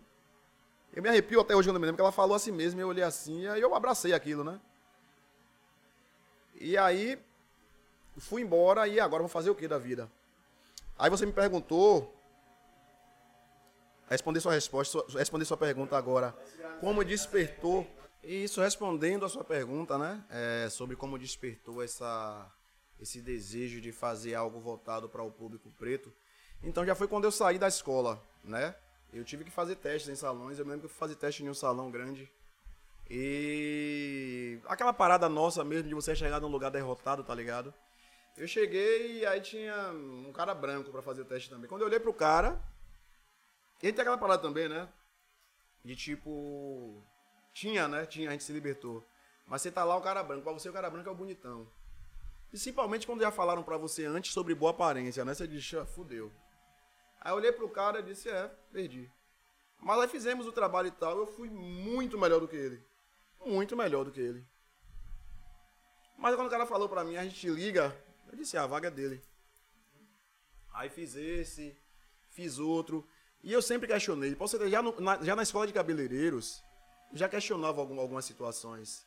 A gente só aprendia a cortar mais cabelo liso. Quando, chegava, quando a gente tava mais avançado, que a gente ia para o outro andar, que a gente ia lidar mais com cabelos crespos, era basicamente máquina. Então ninguém nunca me ensinou a fazer um corte e tal. E aí, enfim, eu saí desse último teste frustrado, meio que já desistindo de, de trampar e tal. E aí, meu irmão, sempre mais pra frente, já tava trabalhando em um salão legal, né? Não, minto. Meu, é, ele já, já, já, tinha terminado o curso, ele já tava. E aí, rolou de alguém me ligar de um salão. Eu tava trabalhando, já morando na federação. E aí me ligaram de um salão dentro do Vale da Muriçoca. Quando eu comentei com meu irmão, meu, irmão ficou horrorizado. "Ah, rapaz, você fazer um curso desse? Ah, tal, eu digo, ah, mas eu vou lá olhar. Quando eu cheguei nesse salão, é... só tinha um espelho preso na parede. Era uma cadeira dessas de escritório. E o meu material ficava no chão, tá ligado? E tipo, porque não era, era, uma loja de cosméticos que a mulher tava tentando colocar um salão. Aí eu olhei assim, ela conversou comigo, "E aí, você aceita o desafio? Eu disse, aceito. E aí começamos, e o, o, o massa quer vir a resposta, né? Pô, será que isso é pra mim? Era pra mim pelo seguinte, é, com dois meses que eu estava trabalhando lá, a mulher conseguiu montar o salão. Financiado pelo que eu tava gerando. Tá ligado? Seu, seu trabalho tava, fez sustentar o negócio Sim, dela, iniciar com o toda a negócio dela. insegurança do mundo que eu tinha, eu estava movimentando dinheiro, tá ligado? Tá gerando renda, né? Aí ela conseguiu comprar duas cadeiras melhores, ela conseguiu comprar lavatório, ela conseguiu botar um forro, ela conseguiu botar uma bancada e, e fluindo, tá ligado? Fluindo. E eu acho massa isso, Léo, quando você fala isso, né? Essa parte aí que você começa a empreender no negócio dos outros, tá ligado? Porque muitas vezes a galera não. não ah, como é que eu vou empreender se eu não tenho condições? Empreenda onde você tá, pô. Comece a lidar, comece a fazer com que a empresa da pessoa que você está trabalhando, o lugar que você está trabalhando, cresça. Porque quando a empresa cresce, logo você vai crescer também e você vai aprender, né? E é essa estrutura, é essa visão que você Algo que, dá, eu, que eu né? converso muito com a minha equipe é o seguinte: é, primeiro, eu não sou patrão, não ajo como patrão, não me vejo patrão. É, nós somos uma equipe, eu sou o líder da equipe. E o líder, o líder ele tem o dever de, de, de, de conduzir a equipe ao êxito. Então o que eu faço é direcionar, olha isso, isso e isso. Eu ensino para os meninos até hoje, man, como eles vão gastar o dinheiro deles, como eles vão guardar o dinheiro deles. Então é isso, eu, eu ensino até para os meninos como eles vão guardar, como eles vão gastar o dinheiro. Eu tenho toda essa preocupação. E pego no pé, tem hora que eu sou chato, velho. Tem hora que. Aí eles tentam fugir, mas depois eles mesmo correm atrás, sacou? Eles têm aquele lance lá, quando eu me calo demais, eles aí ficam preocupados. Eles aí já começam a, a tentar entender o que é que tá rolando. E aí, é, voltando lá ao salão, começou a rolar, sacou? Eu comecei a vender muito também os produtos dela, porque, tipo, o fato de eu ser cabeleireiro, eu ia lá e indicava. E eu só vendia os mais caros. Não, esse aqui para seu cabelo é bom. E ela via. Só que aí, infelizmente, a derrota da minha vida de novo, né? Ela contratou uma mulher branca, uma loira, para trabalhar. A mulher, no primeiro dia que chegou, a mulher me olhou de cima a baixo, fez: Você vem trabalhar assim de chinelo, é? Eu disse, e Juscelene deixa? Você deixa. Já você jamais trabalharia que se o salão fosse meu dessa maneira, que você tá parecendo um pé de chinelo, que não sei o quê. Ela, ao invés de me defender, que eu era o cara que ela começou a se juntar com a Me mulher. E aquilo ali foi me entristecendo, foi me entristecendo, entristecendo. E aí, tipo. Ela também negra e tal, né? Acho que pelo fato de ter visto uma mulher branca, ela imaginou que seria o. E aí começou a dar toda a moral pra mulher. E lógico, eu com ciúmes, né? Eu novinho também e tal. E eu triste assim e tal. E toda hora me davam uma. Cutucado. Toda hora. E aí foi rolando e tal. E aí. Eu me lembro que chegou um dia um cabelo pra fazer. E a mulher cheia de pose e tal. A mulher foi fazer o cabelo dessa mulher. Ela fez uma merda, né? Eu tive que levantar do meu lugar pra ir consertar. Aí eu consertei, ajeitei. Aí olhei assim pra ela. Olhei pra, pra, pra, pra patroa. Disse, beleza. Quando chegou de noite, chamei ela. Ju, ela, "Oi, eu vim conversar com você. Dizer pra você que eu tô insatisfeito aqui, que eu não vou mais ficar aqui não. Aí ela regala o olho, mais orgulhosa, né? Tá, tudo bem. Tudo bem, eu fibrei só pra lhe dizer que eu só vou ficar aqui até dezembro, tá? Ela tá, beleza, mas porque eu tava apanhando pra caralho, sacou? Toda hora era uma implicância comigo. E começou a reclamar comigo na frente. Tu, coisa que eu não, eu não admito é isso. Chama a atenção na frente dos outros. E não que eu nunca tenha feito em algum momento. Já teve momento que eu me estressar e eu falar alto e tal, mas eu, até, até isso eu tenho todo esse cuidado. É, Todas as vezes que eu cometo algum lance com eles, eu chamo e peço desculpas. Eu faço questão de fazer isso. Olha, eu vim te pedir desculpa porque eu errei, eu sou ser humano, eu erro como todo mundo. Eu não deveria ter feito isso. Estou totalmente errado, eu quero que você me perdoe. Eu tenho, esse- eu tenho essa, essa relação com a minha equipe. Sacou? Massa. É, acho que é por isso que tem dado certo. Sim? E aí. Chegou em dezembro. Fiz a grana e saí de lá. E aí de novo foi um branco né, entrando no meio do caminho, né? E aí fui trabalhar no shopping, fiquei no shopping, então depois fui pro Orixás Center. Fui pro Orixás Center também estrategicamente. Porque na minha cabeça o cabeleireiro ele tinha que ser completo. E eu não sabia fazer mega hair. Eu fui trabalhar no Orixás Center pra ganhar pouco, só pra aprender a fazer mega hair. Você bota fé? Acredito. Você faz mega hair, você faz tranças também? Mega ré, mas não faço mais, mas sei fazer. Não faço mais. Fui trabalhar, aguentando um monte de perrenguezinho também e tal. A dona do, do salão, amo, amo de paixão, tenho um carinho enorme por ela, mas ela era fanática religiosa. E aí eu chegava, ela me obrigava a ler o Salmo 91 10 vezes, mas Salmo 23 mais 20 vezes, mas não sei o que, aí jogava sal na porta, aí ela da Universal, né? E aí, tava sem movimento, ela me levava pra igreja porque eu tava carregado. E eu aguentava, e eu aguentava isso tudo, velho. Tolerava mesmo, porque eu queria aprender a fazer. E aí eu me lembro que ela chegou pra mim e falou, já vi que você quer aprender a fazer mega ré, né? Eu fiz, quero. Vou te cobrar 800 reais. Sendo que eu tirava lá 250, como é que eu ia pagar 800 reais? Aí eu, poxa, eu não tenho interesse não, não tenho dinheiro pra pagar, então... Mas o que é que eu fazia? Ela tava fazendo mega ré, eu me oferecia pra segurar o cabelo. Você ficava olhando. Ficava de junto. Aí mandava tá fazendo maquiagem, eu ia segurar o batom. As coisas.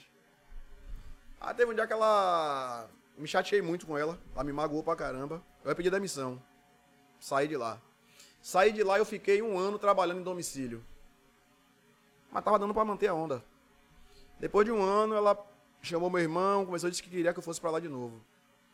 Nesse ano que eu fiquei parado, fui pra lá de novo, voltei. Ela pra mim testar, quer fazer aquele mega real da mulher? Eu quero. Ela deu, você acabou de dar eu pra casa você acabou de rir, né? Não, não botou fé. Eu fiz o mega ré todo. Aí, menino, eu fiz, aprendi com você, obrigado. e aí fiquei lá por um período, de lá eu já saí pra, o- nosso. Quando, o, aquele salãozinho lá que vocês conhecem, na verdade não fui eu que abri de início. Quando foi o negócio que começou, meu irmão, meu irmão trabalhava em um salão razoável no, no- na Piedade. Ganhava legal. E um amigo dele. Decidiram abrir lá. Nós fomos e tal, eu já estava com uma, certa experiência. Você tem coragem de ir pra lá, Léo, Alto do Saldanha? Eu disse, rapaz, tenho. É mesmo? Você vai sair do shopping pra ir pra lá? Eu falei, rapaz, tenho. Aí saí do shopping e fui pra lá. Alto do Saldanha. Quando a gente foi pra lá, foi em plena greve da polícia, a primeira greve da polícia que rolou. Foi no ano que a gente foi pra lá, cara. E aí a gente chegou e o pessoal olhando assim e tal. E muita gente chegou lá na cara de pau. Vocês não vão durar um mês. Porque aqui tem um bocado de salão, aqui tem um bocado de não sei o quê. Todo mundo emitindo opinião E negativa antes de aí você eu se me lembro que o primeiro mega hack que eu fiz lá, me lembro que parou à frente do salão cheio de gente, foi me cabelo bem curto. E aí eu comecei a brocar, né, e tal. E infelizmente esse amigo do meu irmão teve um problema com a gente, eu não vou entrar em detalhes e tal. Aí eu me lembro que a gente tinha juntado a grana, eu comprei a parte dele. Fiquei, meu irmão se retirou também, aí acabei ficando sozinho. E aí assumi. E eu demorei muito pra crescer, exatamente por essas questões mesmo da, da, da- autoestima, de... Então, tipo, a minha, a, a minha, o meu lance era levar o pão pra casa. E aí teve uma época que começou a rolar uma graninha, a gente tá aquela despirocada. Você bota fé que eu nunca tinha comprado no shopping até então? Não tinha dinheiro pra ir no shopping, tá ligado? Só comprava como? Como é Meu que você sonho era comprar no shopping. Ah, eu passava na rua, via o camelô lá e tal, via os caras e tal. E aí eu tive uma época que eu me vi com dinheiro, tá ligado? Final de ano, fudeu, eu tô rico. Meu lugar que eu fui, que eu fiz, eu fui numa loja lá, eu saí comprando, comprei sapato pra não sei o que, não sei o que, pra não sei o que, saí dando presente pra família. E aquele lance de tipo, você fazer tudo que você nunca pôde, tá ligado? Comprar sapatos, eu nunca tive, pô, era um par de sapato, eu tinha cinco, caralho. Já fiz isso, já fiz Tá isso. ligado? É, aquela calça de 300 reais que você sonhava em comprar e nunca tinha dinheiro pra comprar. Aquele queijo que você queria comer. Aquele iogurte que você queria tomar, tá ligado? Aquele sonho de sentar um dia num- numa praça daquela de... De, de, De alimentação do shopping. Tá ligado? E brocar. E eu, eu, eu era assim, eu sempre tive esse lance. Eu, eu ainda na igreja, eu me lembro que tinha um monte de guri na igreja que nunca tinha ido no cinema. Eu levei todo mundo pra igreja, paguei o de todo mundo. Levei todo mundo pro cinema. Massa. Tá Ajudar, ligado? eu sempre tive esse lance, tive esse lance de, de, de- de incluir a galera, de trazer. Criar uma nova oportunidade pra Quando eu galera. tava com tempo de folga dia de segunda, eu pegava meio de levar todo mundo pra praia. Vambora, aí pagava cachorro quente, tudo que a galera não podia ter, mas tipo, eu tava tendo naquele momento, eu queria dividir com a galera Retribuir, e tal, né? né? Retribuir de alguma maneira. Até então, cabeleireiro convencional. Na minha cabeça, o dinheiro estava na mão do branco. Então eu queria esse público. Sendo que aí, o que é que acontece? Começaram a abrir vários salões por ali. E eu ainda não tinha aquela mente de tipo, eu preciso ter uma estrutura melhor e tal. E aí todas as minhas clientes foram sumindo. Indo para os salões melhores e tal, né? Galera que tinha grana. Porque eu- sempre tive essa parada da galera me olhar e achar que eu ganhava dinheiro pra caralho. Sempre.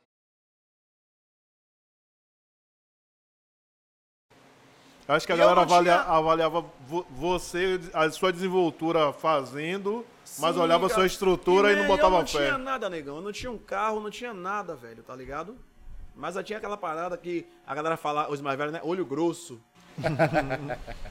e aí, tinha um menino que trabalhava comigo. Deu alguns moles e tal, não sei o que. E eu insisti muito nele. Já botei dois meninos pra trabalhar comigo, né? Hoje são cabeleireiros, aprenderam comigo, vivem disso, sou felizão. Um tá em Brasília, tá benzão, graças a Deus. O outro trabalha aqui ainda, não tenho mais contato por situações que aconteceram, mas tenho o maior orgulho, maior orgulho de saber que ele vive da profissão que eu ensinei. Ele, um dia determinado ele saiu do salão, me largou sozinho. Aí eu fiquei cabeça quente, né? Mas tu- é como eu falo, man, é, o processo é muito importante. Isso tinha que acontecer. Tinha que acontecer. Por quê? Eu não me dedicava ao cabelo afro, nem ao feminino, nem ao masculino. Eu só fazia escova. E eu deixei o lance de cortar cabelo com ele. Só que ele não fazia a parada crescer. Quando ele saiu de lá, eu fiquei dividido. Eu fico com essas pouquinhas escovas que ainda me restam, ou eu vou assumir a parte da barbearia. E aí eu comecei a estudar técnicas americanas, descobri Eduardo Miller, descobri não sei quem, comecei a estudar em cima dos caras. E aí comecei a experimentar. Eu fui das primeiras pessoas aqui em Salvador a fazer pigmentação. Tá ligado? Você vê um monte de gente hoje fazendo pigmentação, um monte de gente aí. E eu vou falar isso aqui no caso, porque é, é um desabafo que os meninos sempre falam. Tem um monte de, de, de, de, de- profissional hoje em Salvador que corta cabelo de não sei quem, não sei quem, e volta e meia chega em mim. Começou conhecido, volta e meia chega em mim que, ah, bem, você tá falando isso, isso de mim, eu acho Léo fraco nisso, acho Léo fraco. A maioria veio, veio inspirado em mim, man, tá ligado? Sim. Eu fui das primeiras pesso- pessoas a começar a fazer isso. É o corte da polêmica aí, esse corte é o corte Tá da ligado? polêmica. e aí começou a rolar e do nada o salão começou a encher. Bote fé que, tipo, ele ficou três meses fora. Nesses três meses que ele saiu de lá, a minha clientela triplicou. Você sozinho. Daí veio esse lance da lista. Tá ligado? Tem que fazer a lista. Porque, tipo, você bota fé, dia de terça-feira, chegar no salão, tem 30 pessoas pra você cortar o cabelo. O boca a boca fez muito essa e aí começou onda. a rolar, e aí Léo pra lá, Léo tá barril, Léo tá foda, Léo, e aí começou a rolar e tal. Depois dei outra chance aí, ele botei, resumindo, acabou não dando certo. Foi daí que eu já comecei a botar os meninos que cortavam comigo. E começaram a se interessar. Alan, Kaique, Nailson, você conheceu Nailson, Nailson. É, o Wendel. E, e é uma galerinha que eu vi pequeno mesmo, bote fé. Quando eu fui trabalhar, Alan tinha, tinha um ano de idade. Kaique, idem. O Wendel trabalhou comigo, lembra? Baga, Baga. Começou a trabalhar comigo, quando ele começou a cortar cabelo comigo, ele tinha 3 anos de idade. Então eu vi todo mundo crescer. E aí eu comecei a ensinar pra eles. Só que nesse tempo que eu tava ensinando, o nome tava rolando. Acontecendo. E aí começa a acontecer dali, acontecer daqui e tal, e o salão cheio, sem entender nada. Do nada me ligam. Foi aquele lance que eu te falei. Vou te responder sua pergunta primeiro. É... Eu comecei a fazer esses cabelos, só que eu comecei a ser procurado muito por negros. Já porque, mesmo de uma maneira inconsciente, eu ia trazer esse discurso. de Sim, já empoderar os impactava, nossos, né? Entendeu? De empoderar, de empoderar- E aí a, a, a- a parada fortaleceu, cresceu muito, quando eu passei a ser muito procurado entender que as pessoas que estavam indo pra ali não estavam indo só cortar cabelo. Porque cada pessoa que sentava em minha cadeira era um desabafo. Tá ligado? Tanto homem quanto mulher. Cada pessoa que sentava era um desabafo. Pô, pá, isso, pô, pá, aquilo, até que filme me senti bonito, até que filme. Aí eu. E eu comecei a falar sobre isso. Até que um dia me ligam, Band Bahia. Não, porque a gente quer gravar uma, uma entrevista, quer fazer uma matéria com você e tal. Você tá sendo muito comentado. Aí, como eu te falei, eu não acreditei. Eu digo, ô, Band Bahia, quem tá falando de mim a ponto de chegar na Band Bahia, tá ligado, man? Aí eu marquei a entrevista, mas naquela vibe de tipo, alguém tá querendo me sacanear, vou levar na onda. Aí peguei uns meninos lá da rua, comecei a fazer umas artes, pintura, pá, e. Fui das primeiras pessoas que fez aquele lance de corte de onça também que a galera faz agora. E fiz numa menina, aí fiz e e não sei o quê. Platinado também, eu fui dos primeiros a fazer platinado total aqui, tá ligado? O platinado branco. Isso, chamava verdade. descoloração global, não era nem platinado. Nevou, o verdadeiro não, e não, o nevou. lance é que tipo. Ó, vou sair do assunto de novo, daqui a pouco eu volto de novo. L'Oreal Pivete. Não, Tô ligado tipo- que você vai falar já. Não, a gente começou com essa porra na favela, tá ligado, man? A gente começou com a descoloração global, depois foi descoloração total, que evoluiu pra platinado. É, esse louro pivete foi uma alusão a uma marca de, de tinta que contratou Ivete Sangalo e fez o louro Ivete. A classe A, pra criticar a galera da favela, começou a apelidar de loiro pivete, quando era quando a galera ficava na praça pintando de blondor. Não, Mas nós ressignificamos. Massa. ligado? a, moda, a gente iniciou a moda, na verdade. Tá a ligado? comunidade iniciou Mas a tudo moda. começou na. Tudo foi a gente, tudo começou na favela. Tô dizendo que foi eu que inventei, não. Sim, que começou. Uhum. na favela. Tá ligado? Aí agora já criaram o Nevô. Chegou um monte de playboy lá no salão esses dias e a gente quer fazer o Nevô. Que já foi uma gíria do Rio de Janeiro. Ah, nevou, nevou, nevou! E pá, e aí, mas tipo, tudo começou na favela. E, e- e- quando a gente começou a usar, teve um menino lá que eu fiz o, o- o- o platinado, a primeira vez, a gente tava conversando lá esses dias. Ele disse que ele tomou três enquadros no mesmo dia. Só por causa do nevou. Mas aí quando o cara branco, o Playboy começou a fazer, aí a tendência, o cara tá lançando tendência. Tendência, mora. sim, sim. Tá ligado? Eu me lembro que eu comecei a fazer esses desenhos, lance de cortezinho e tal, e lógico que não foi eu que inventei, baseado também nos grandes profissionais dos Estados Unidos e do Brasil. Mas eu me lembro que eu fiquei revoltado, eu fiquei puto, que aquele ator, o Caio Castro, fazia um papel de, de, de um traficante na favela, e ele fez o corte raspadinho, que é o que a gente faz todo dia, degradezinho e tal, e fez uma listra. Aí os caras pegaram corte das pessoas que eu admirava, colocaram dizendo, é, Caio Castro lançando tendência. A, a periferia aderiu, eu digo, fila da puta, a gente já faz isso há mais de mil anos e o cara fez Claro. agora e o cara que lançou. Desde funk em lata, Tá ligado? do Tigrão, essas paradas todas já rolava essa. E aí os caras que inventaram e tal. Aí sim, voltando à a, a, a, a, a questão da ascensão. Me ligaram e tal, a gente quer fazer uma matéria. Chamei os meninos, fiz os cortes e tal, mas fiquei lá esperando. Do nada chega a equipe lá pra eu digo, caralho. E eu me lembro que foi legal que quando a gente começou a gravar, os caras ficaram encantados com os trabalhos que eu já tinha deixado pronto. Já, você tá ligado aquele lance de, de, de, de- de empreendedor, de produtor? Eu já deixei tudo pronto. Eu deixei tudo pronto. Eles falaram o quê? Eu deixei os cortes tudo pronto. E deixei um que eu já tinha treinado o que eu ia fazer pra fazer na hora, nas câmeras. Aprenda aí, ó. Se ligue no lance de Léo. Léo é tudo todo pronto. Os caras chegaram, os estratégico. caras, Pô, já preparei tudo. Quando chegando, ele sentou na. E aí, pá, comecei a dar entrevista e, tipo. Eu sou razoavelmente desenrolado pra falar. Você é aulas, pai. Você é aulas. E aí parei, o cara, o repórter fez. Pô, acabou. Ele fez a primeira entrevista que eu gravo, que é um take só, man. Tô impressionado, parabéns e tal. Só que aí me- a, a- minha vantagem nisso aí. É que a matéria, quer dizer, ele se empolgou, começou a gravar, pediu pro menino vir descendo da rua toda, ele gravando e não sei o que. A matéria ficou grande pra caralho, man, tá ligado? Que se eu fosse pagar aquilo ali ia ser caríssimo. Muito caro. E aí eu fiz esse desenho na frente dele e tal. Ó, o cara faz ao vivo e tal, não sei o quê. Eu tinha, enfim, né? No outro dia, nem tinha saído da matéria. Eu tirei uma foto com eles e postei no Facebook. No outro dia, quando eu chego no salão, tinha 25 pessoas na frente fazendo uma fila pra me esperar pra cortar o cabelo, só por causa da foto.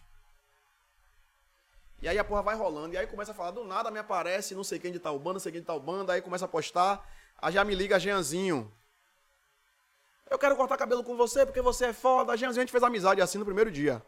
Que é um cara foda, independente de, de- do rumo que tenha tomado a vida dele das merdas que ele tenha feito. Como ser humano, foi um cara extremamente humilde que me ajudou pra caralho, no caso. Porque ele me levou pra dentro do CT do Bahia, tá ligado? É um cara que eu conhecia assim tal, e tipo, o Jeanzinho já era rico, sempre foi rico, né? Mas o cara que foi pra minha casa comer comigo, um cara que, tá ligado?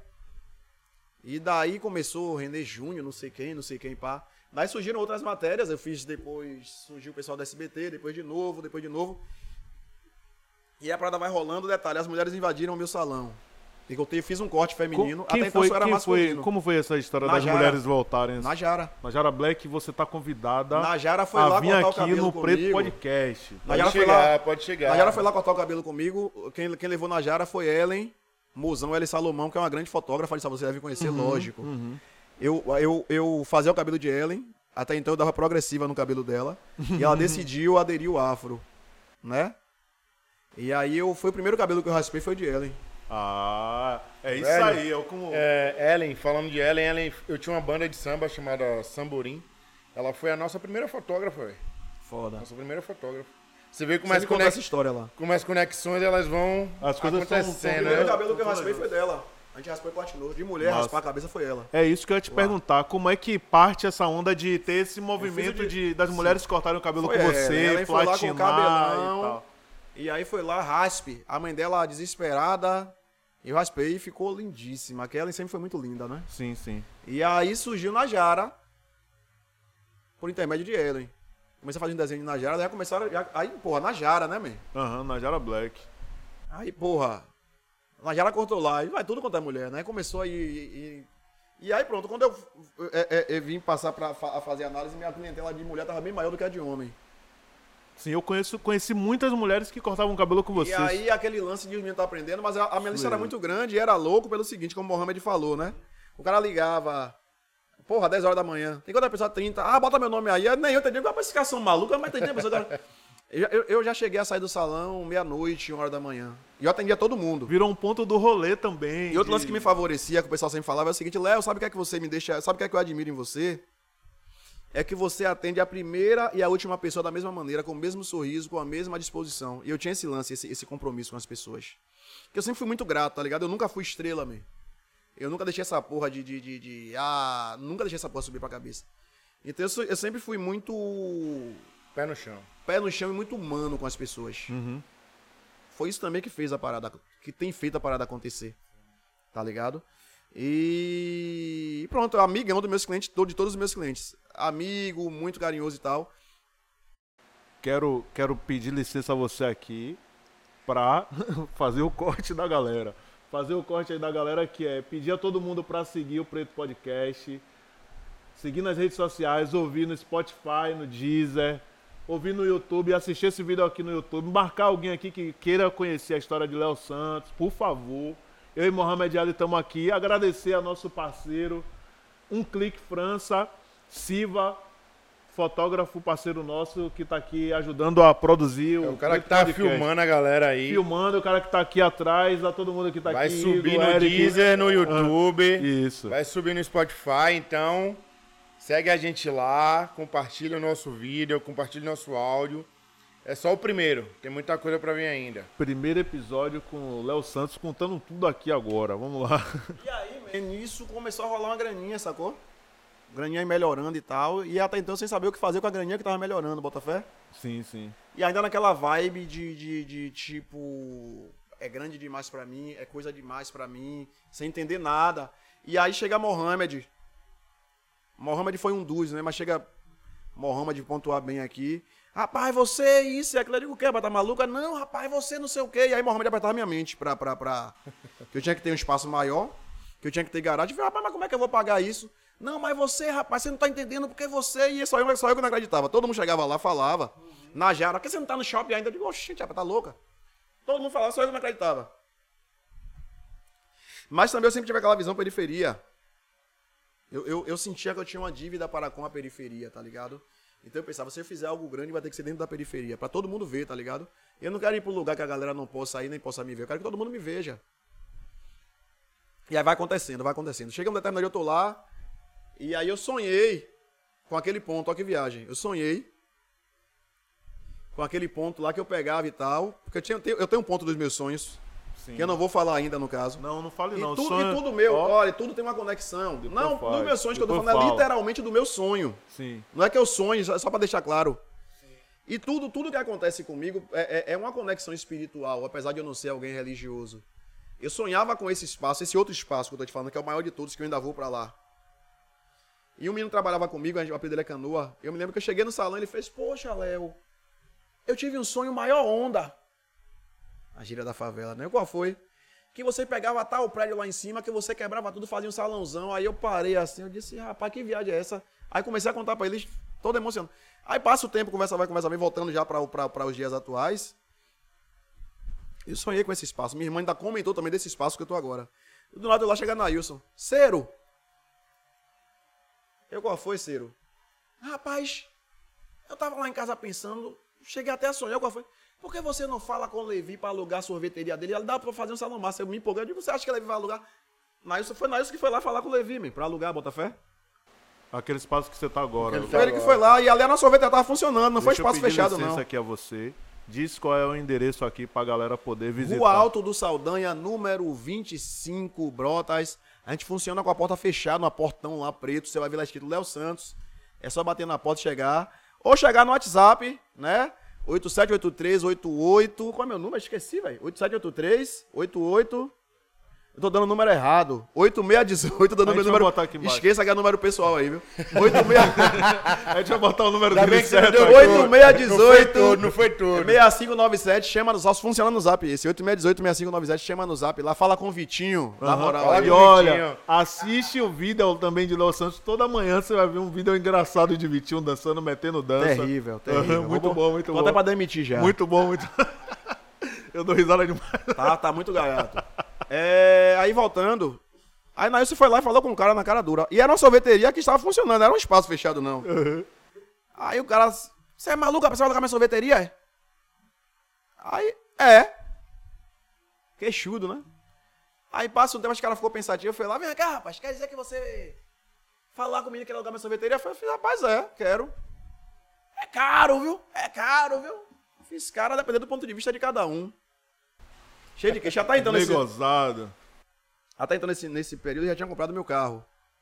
Né? Já tava com meu carrinho e tal. Aí eu tava juntando dinheiro, eu tava com uma graninha guardada. Mas não era muita grana. Mas tava com a graninha guardada. Eu nunca peguei financiamento, eu nunca peguei empréstimo. Tudo que eu fiz e faço é com grana que eu economizo e administro. Nunca peguei minha vida um empréstimo no banco. Nunca, nunca. Nunca. Pra você ideia, eu tenho cartão de crédito agora, até então eu não tinha. Tá ligado? Tudo valendo.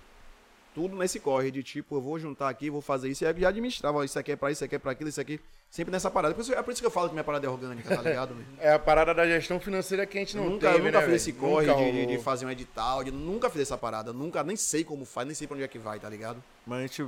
Mas, mas assim, o que eu acho incrível de você é que é tudo natural e que parece que você não. Você foi ensinado a fazer. O que é Sim, curioso de sim, você é cara, isso. Sim, mas eu, eu acredito, eu acredito que existe um direcionamento, já, já olhando pra questão espiritual, Sim, caso, tá claro. ligado?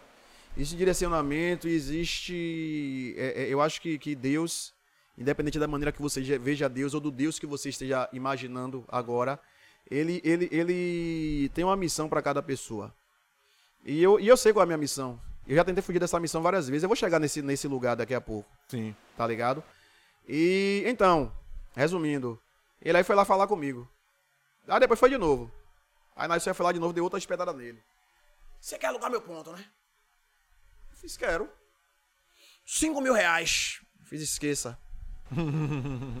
Você tá dizendo que meu ponto não vale, tô dizendo que seu ponto não vale 5 mil reais, querido. Você não tem um estacionamento, você não tem não sei o que, não sei o que, não sei o que, não sei o que. Aí, pai, passa. 4 mil. Negativo. Não tem a menor possibilidade. 4 mil, esqueça. Tempo passa, ele foi lá. Por menos de 3 mil eu não faço. Fiz, fechou 3 mil. 3 mil, você vai ter coragem? Que até então ele achou que eu não ia.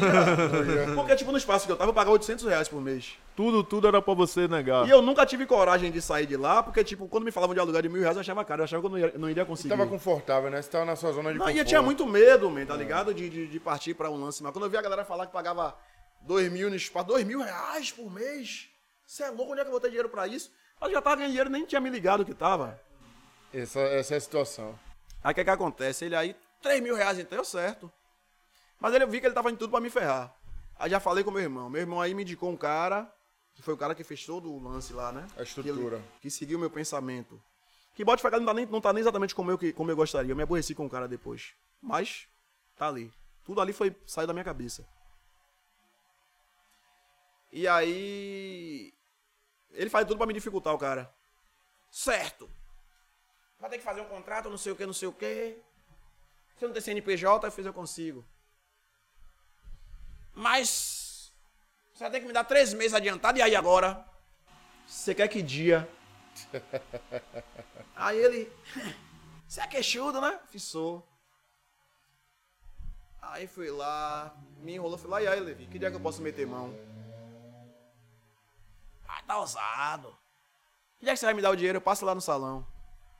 Ele aí foi lá no salão, joguei o bolo no colo dele, 9 mil reais. Aí, ó, três meses adiantado.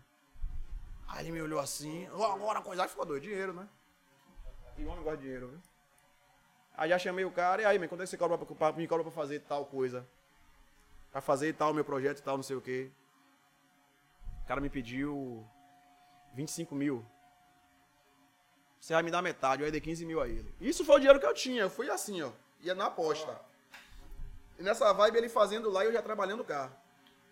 Não, vamos, pá, pá, pá, pá, pá, e fazendo mais dinheiro, tentando fazer dinheiro e tal. E ele já metendo mão lá na sorveteria. Só o cara me atrasou totalmente, meu.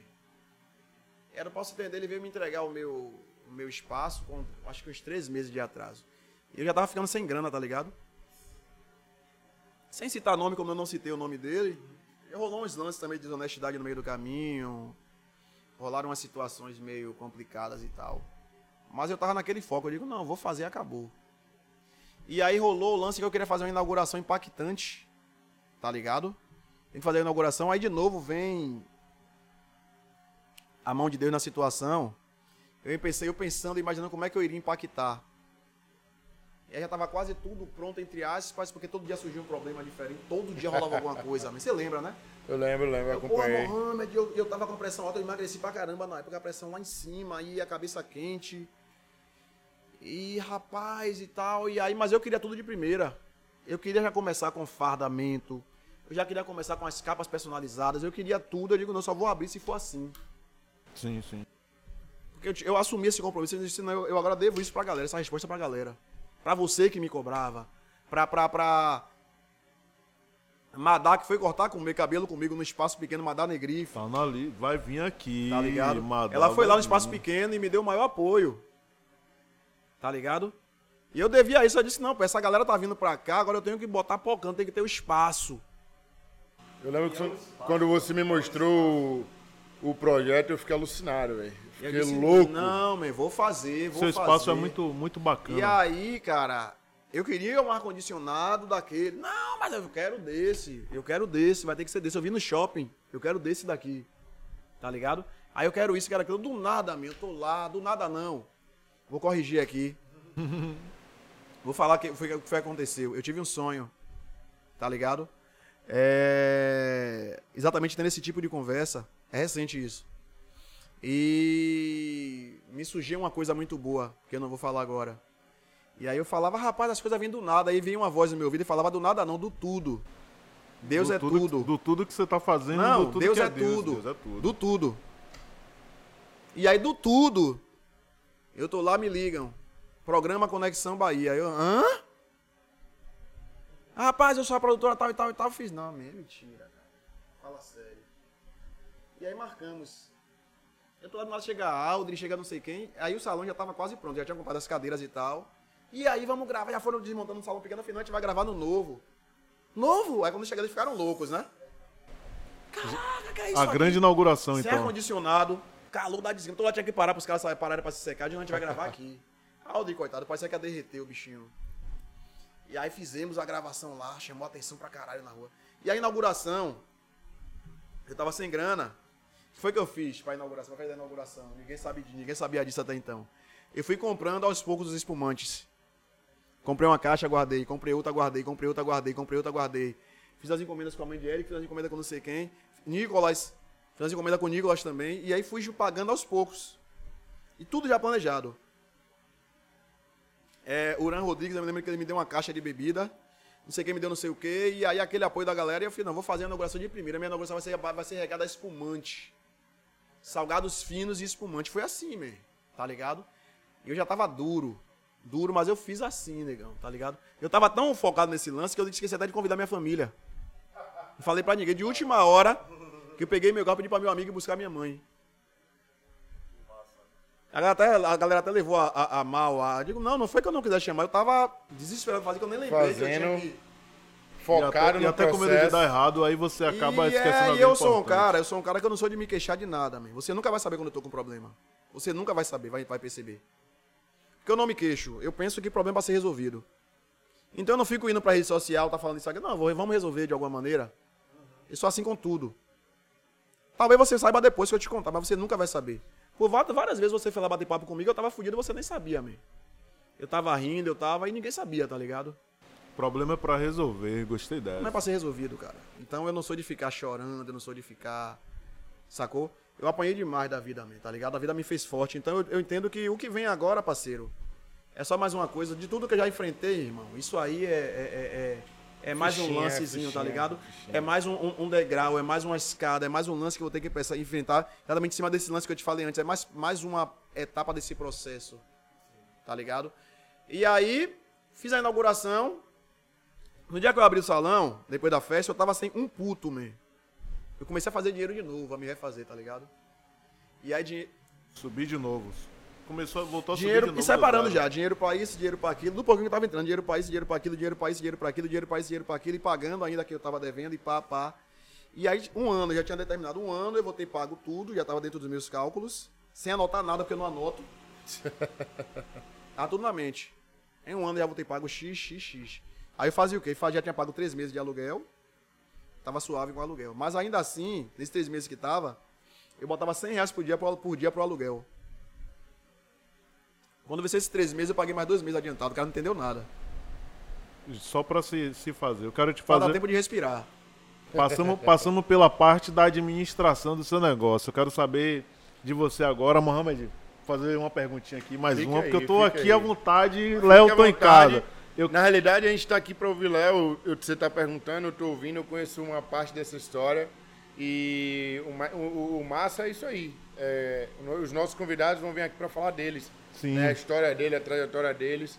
E a gente vai indagando aqui. Quando você se tiver vontade de perguntar, fica à vontade. eu quero saber de você. Léo, brevemente me diga, qual é o cabelo ou a história que você acha mais impactante assim? Ou, ou qual é o momento assim que você acha, pô, incrível isso que aconteceu aqui no salão, esse Pronto, cabelo, essa ter que- pessoa? Eu vou ter Se que não, não achar que é um nome, você Pronto, não eu vou ter que ir lá atrás de novo. Para o primeiro espaço, onde a gente, quando a gente já tava para mudar para outro. É... Eu valorizo muito e agradeço a todas as pessoas famosas que assentaram em minha cadeira, que me procuram até hoje, que valorizam o meu trabalho. Mas a minha história toda foi forjada em cima de pessoas anônimas, é, a quem eu devo tudo. As pessoas famosas chegaram depois. Tá ligado? Então, foi uma garota que chegou lá, cabelo grande e tal, linda, modelo. Ela sentou em minha cadeira e chegou com mais umas duas amigas e tal. E, eu, e aí, amor, o que é que você vai fazer? Eu tava imaginando, ela faz um Chanel, ela não raspe minha cabeça. Aí eu, hã? Eu quero que você raspe e platine. Você tem certeza? Porque tem todo esse lance antes de tentar entender o que tá. Tenho. Aí comecei, quando eu comecei a passar a máquina, ela começou a chorar. E aí detalhe, né? Todo mundo começou a chorar no salão. Porque a galera achou, né, tá com algum problema e tal, não sei o quê. E aí raspei e ela calada, só chorando. As lágrimas descendo. Raspei tudo e tal. Apliquei o produto. E ela calada. Man, você não tem noção. Quando eu terminei de, de- de aplicar o produto, que chegou no branco, que ela sentou na cadeira, ela chegou, olhou pro espelho, passou um batom. Juro por Deus, velho. Quando ela virou, era outra pessoa, meu outro semblante. Sabe que é, você sabe que é você perceber o poder entrando na pessoa? Ela virou pra mim extremamente poderosa. Quando eu comecei a gravar mesmo, os olhares dela pra ouvir. eu- esse vídeo vira- viralizou na época. Eu, tinha uma- eu fiz uma página no, no, no Facebook, até então eu não explorava o Instagram. Minha página tinha 400 seguidores. Tá ligado? Quando esse vídeo viralizou, eu bati 14 mil seguidores. Caramba. Nossa. Tá ligado? E o foda disso tudo foi que ela fez. Você achou que eu tava chorando de tristeza? Não, eu tava feliz. Aquela ali foi a minha emoção, porque finalmente eu consegui me enxergar. Aquela que você viu era minha mãe. Essas palavras. Eu sempre fui obrigado a alisar meu cabelo com aquele produto tal e tal e tal. E eu nunca gostei disso e agora sou eu. Depois de um tempo ela me apareceu lá, eh, tinha se assumido lésbica. Estava com uma mulher e tal, me apresentou a mulher, a namorada dela e tal. E você tá ligado, man? O, o- a importância do, do- do- de ter participado disso, de ter. Sacou? Até como esse lance mais recente, que eu vou Sim, contar daqui sim. a pouco, já foi com uma pessoa Sim. famosa Pode contar tal. logo, pode contar. Não, daqui a pouco eu chego lá. ele, vai, ele vai É porque guardando eu quero ir segredo. lá, é porque eu quero ir lá pra, pra, pra, pra parte da, da, da inauguração, porque tem. Inauguramos, começamos e tal. E aí quando já tava na, na, na época de, de, de começar a rolar o meu lucro, chegou, surgiu, veio a pandemia. Hum, tá ligado? E aí veio a pandemia. Eu me lembro que eu tava com freezer cheio de cerveja nesse dia. Eu tirei a cerveja toda aí pros meninos. É, e aí, só que como eu te falei, eu, sou- eu sempre fui organizado. Eu imaginei a pandemia pra um mês. Eu disse, ah, isso vai acabar rapidinho e tal. Quando mandaram fechar, né? E eu fiquei triste.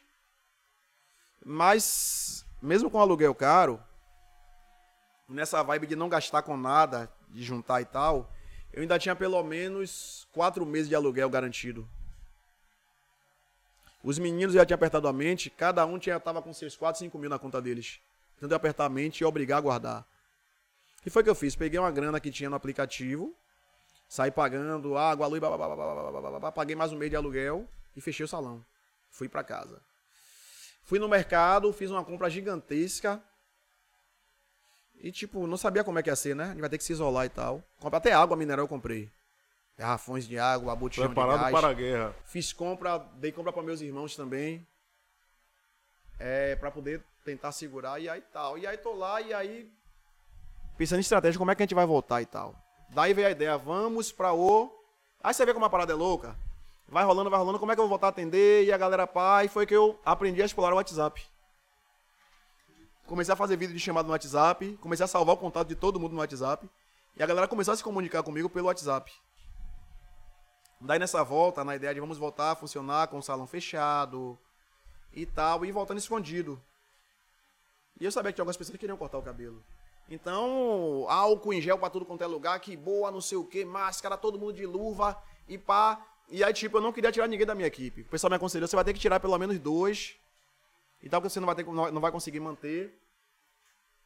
O dono do espaço me ligou, a me perguntar como é que ia ficar, me chateei com ele. Eu digo, vem cá, meu, algum dia eu já dei ousadia de pagar o seu aluguel atrasado um dia sequer. Ele, não, pô, calma, calma não, você tá ligando pra me cobrar, quando foi que eu te dei ousadia pra fazer isso? Não, porque da pandemia, parceiro, espere eu chegar até você. No dia que eu chegar pra você e me queixar, e disser eu não posso, você vai, vai me oferecer ajuda. Você não tá querendo, você tá querendo me cobrar, pô. Aí ele se desculpou e tal.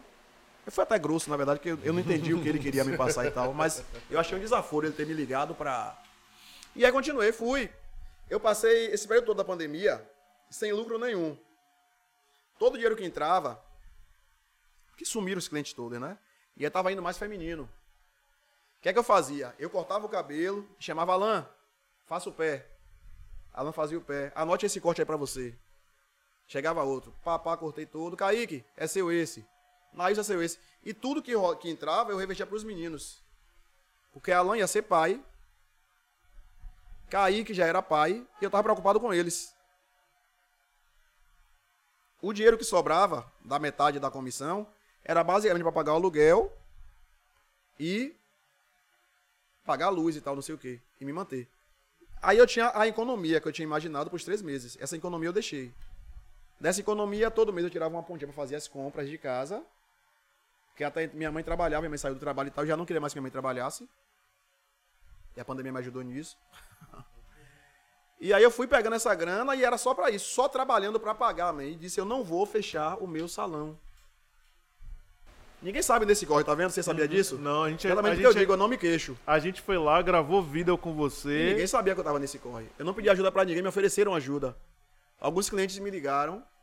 Léo, eu sei que tá num momento complicado e tal, eu quero fazer um lance com você, eu vou te pagar aqui cinco cortes de cabelo. Vai cortando outro e tal e tal. E eu falei, olha. É. Obrigado. Agradeci de coração. Normalmente eu não estou precisando disso, que é dando pra movimentar, mas se eu precisar, eu vou te, vou te pedir. Aí o cara ficou felizão. Esse cara tá empresário, eu não vou citar o nome. Rapaz, você é um cara de uma integridade, de uma. Você poderia muito bem se aproveitar disso, mas olha, o que é que você me falou. Rapaz, você é incrível, você é de outro mundo. O cara até é branco, por sinal. Você, você não existe, man. Qualquer pessoa nessa situação iria aceitar e tal. Mas não pedi nada pra ninguém, man. Várias pessoas me ofereceram ajuda. Mas eu não pedi nada e não aceitei. Eu disse, não, eu tô, eu tô tentando levar aqui e tal. É uma estratégia que eu criei. Se eu precisar, eu vou te pedir, não se preocupe. Mas eu fui, ó. Fui. E o que era pra ser o meu lucro, eu tava distribuindo pros meninos. Massa, velho. Nós vamos nos manter equipe, vamos continuar aqui. Essa é a visão de liderança, né? Tá ligado? E aí continuei. Dei pro segmento. E aí as coisas começaram a ir clareando, lógico. É, Várias pessoas me pedindo ajuda. E aí começou a entrar uma graninha a mais. Eu comecei a comprar lance que eu vou falar aqui, por favor e tal. Nunca falei, não gosto disso. Eu comecei a comprar algumas cestas básicas e ir juntando pra dar pra algumas pessoas. Foi daí que eu já pedi ajuda pra algumas pessoas. Comentei com o Igor, que vem gravar, tá aí na área e tal.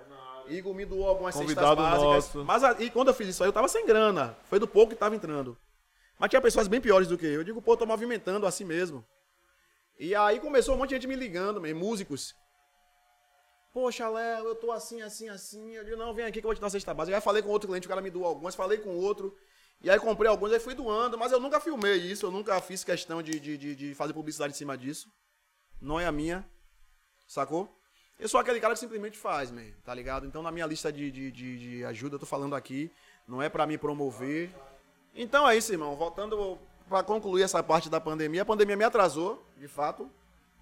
De novo, vão dizer que eu estou romantizando, mas foi extremamente triste, extremamente doloroso, mas eu confesso que eu aprendi com isso. E aliás, eu acho que não teve quem não aprendesse. Principalmente se tratando de, de empreendedores ou microempreendedores. Todo mundo aprendeu alguma coisa com isso, tá ligado? E sobrevivi, negão. Tá ligado? Tô retomando as coisas, fazendo o meu corre. As coisas estão voltando a acontecer. Eu sei que vai demorar mais um pouco, mas eu tenho tempo, tenho disposição, tenho força de vontade. Então eu tô de boa. Sou um cara que eu não tenho pressa pra nada. Eu nunca tive pressa pra nada. Tá ligado? Ando devagar porque já tive pressa. E levo esse sorriso porque já chorei demais. Literalmente, tá ligado? Então o que vier agora, negão, é aprendizado e lucro. Tá ligado? Sim, Não sim. tô onde eu queria estar. Mas estou acima de muitas pessoas, com toda a humildade do mundo falando. Tá ligado? E sei aonde eu posso chegar. Tenho plena convicção de onde vou chegar. E sabe onde quer chegar, não né? sou hipócrita a ponto de dizer que eu não quero ficar rico. Eu quero ficar rico sim. Eu Quer chegar dinheiro, lá. Tá ligado, mesmo? Sim. Eu quero dirigir uma Mercedes, eu quero comprar uma mansão Alphaville, eu quero fazer viagens internacionais quando eu quiser fazer, tá ligado? Eu quero dar uma boa estrutura aos meus, aos meus filhos que fazem parte da minha equipe. Eu quero ver todo mundo chegando com seus carrões, eu quero ver todo mundo chegando bem, tá ligado? Eu quero ter uma equipe maior, continuar adotando minha galera e botando pra, pra trampar, porque é pra isso que a gente tá aí, tá ligado? Isso é hipocrisia. No mais, é vamos pra cima, tá ligado? Você nunca me viu chorar, nem vai ver, negão. Tá ligado? Porque eu sou correria, velho. Já apanhei pra caralho. O que vem agora, essa pancadinha que tá vindo.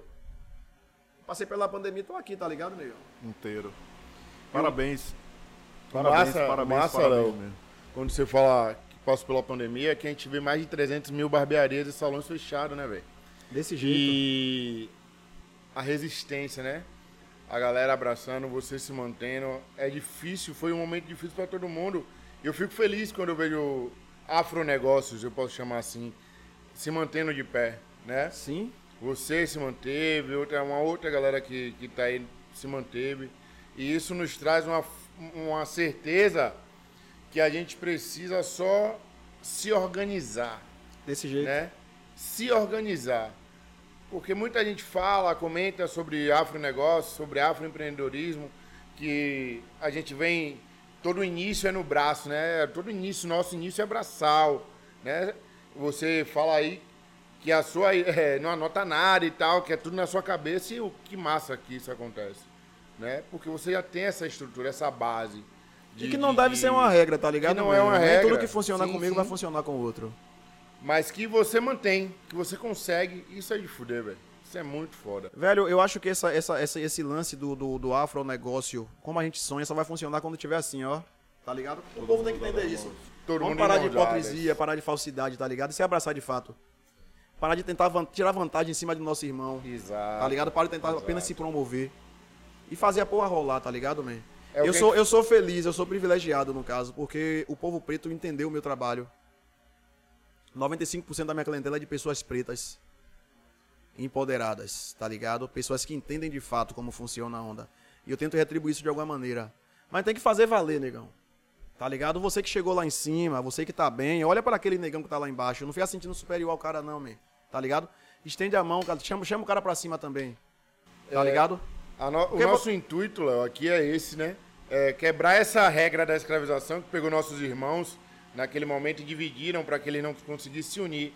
É retomar essa, quebrar essa corrente, essa vertente e trazer todo mundo para se unir, fazer mesmo um, um encontro da nossa comunidade para a gente se fortalecer. Porque a gente é muito grande, né? A gente é muito forte. E quando a gente está junto, a gente fica mais forte ainda. Desse jeito. E esse é o nosso intuito aqui com o nosso podcast. Né? Mostrar pra galera que realmente eles podem. O preto pode, o preto no poder. Essa é a nossa ideia, sacou? Isso aí, e assim, velho, é, agradecer a você aqui, primeiro episódio. Eu, como Mohamed, fica feliz pra caramba, porque assim, deu certo de trazer você, deu certo de ser você a primeira pessoa entrevistada por, pela representatividade, pela construção, que às vezes a gente fala, velho, você nem tá ligado quando você fala o quanto você inspira e o quanto tem de didático sua, sua fala. Eu sempre fico memor- rememorando como, mesmo sendo gourmet- gourmetizada a visão que eu tenho sobre as questões do empreendedorismo, menos prática e tal, mas é, eu fico muito feliz de ver as coisas acontecendo e de você deixar a gente ter acesso, a gente ter essa troca dessa energia aqui. E assim, o Preto Podcast pode saber, é o primeiro episódio, você vai estar no próximo, Eita. vai estar em outro, vai, vai estar, já está convocado para estar Tem em outro, porque eu acho que tem muita, né? muito elemento. E o massa, Thiago, é que é uma aula de empreendedorismo Sim. sem a gente falar da palavra empreendedorismo. Sim, né? É uma aula de liderança, é uma aula de gestão financeira, é uma aula. Quando o Léo fala várias coisas aqui, eu fico na minha cabeça, ó, gestão financeira, ó, liderança, ó, trabalhar em comunidade. É isso. Desafio, se desafiar, sair da zona de conforto. Assumir as né? responsabilidades. Assumir responsabilidade. Tem tudo nesse podcast. Tudo, tudo, tudo, tudo. E por isso que eu mais ouvi do que falei, né? Pedir a Mas- todo mundo, pedir a todo mundo para seguir a gente aí nas redes sociais, no Instagram. Segue a galera aí, viu? Dá essa moral, fortalece, compartilha. É, os caras estão fazendo história, tá ligado? Isso aqui é, é o início de tudo e eu sou muito grato por ter sido o convidado, por estar fazendo parte disso. Eu sempre acreditei, desde, desde a primeira vez que vocês falaram, eu já vibrei pra caramba. Porque tava faltando algo com esse formato, com essa linguagem, de Sim, fato. sim. E é diferente de todos. E olha que eu assisto muito podcast, é diferente de todos. Tá ligado? É só Valeu, só gratidão mesmo. Sempre que precisar estar ligado, Tamo junto. minha Preto casa é sua Podcast, casa. aham. Preto Podcast, afroempreendedorismo por afroempreendedores. Afro- Obrigado, Léo. Uh, valeu. Valeu demais, valeu, valeu, valeu demais. Só sucesso. Preto? Podcast. Afroempreendedorismo por afroempreendedorismo. Por afroempreendedorismo.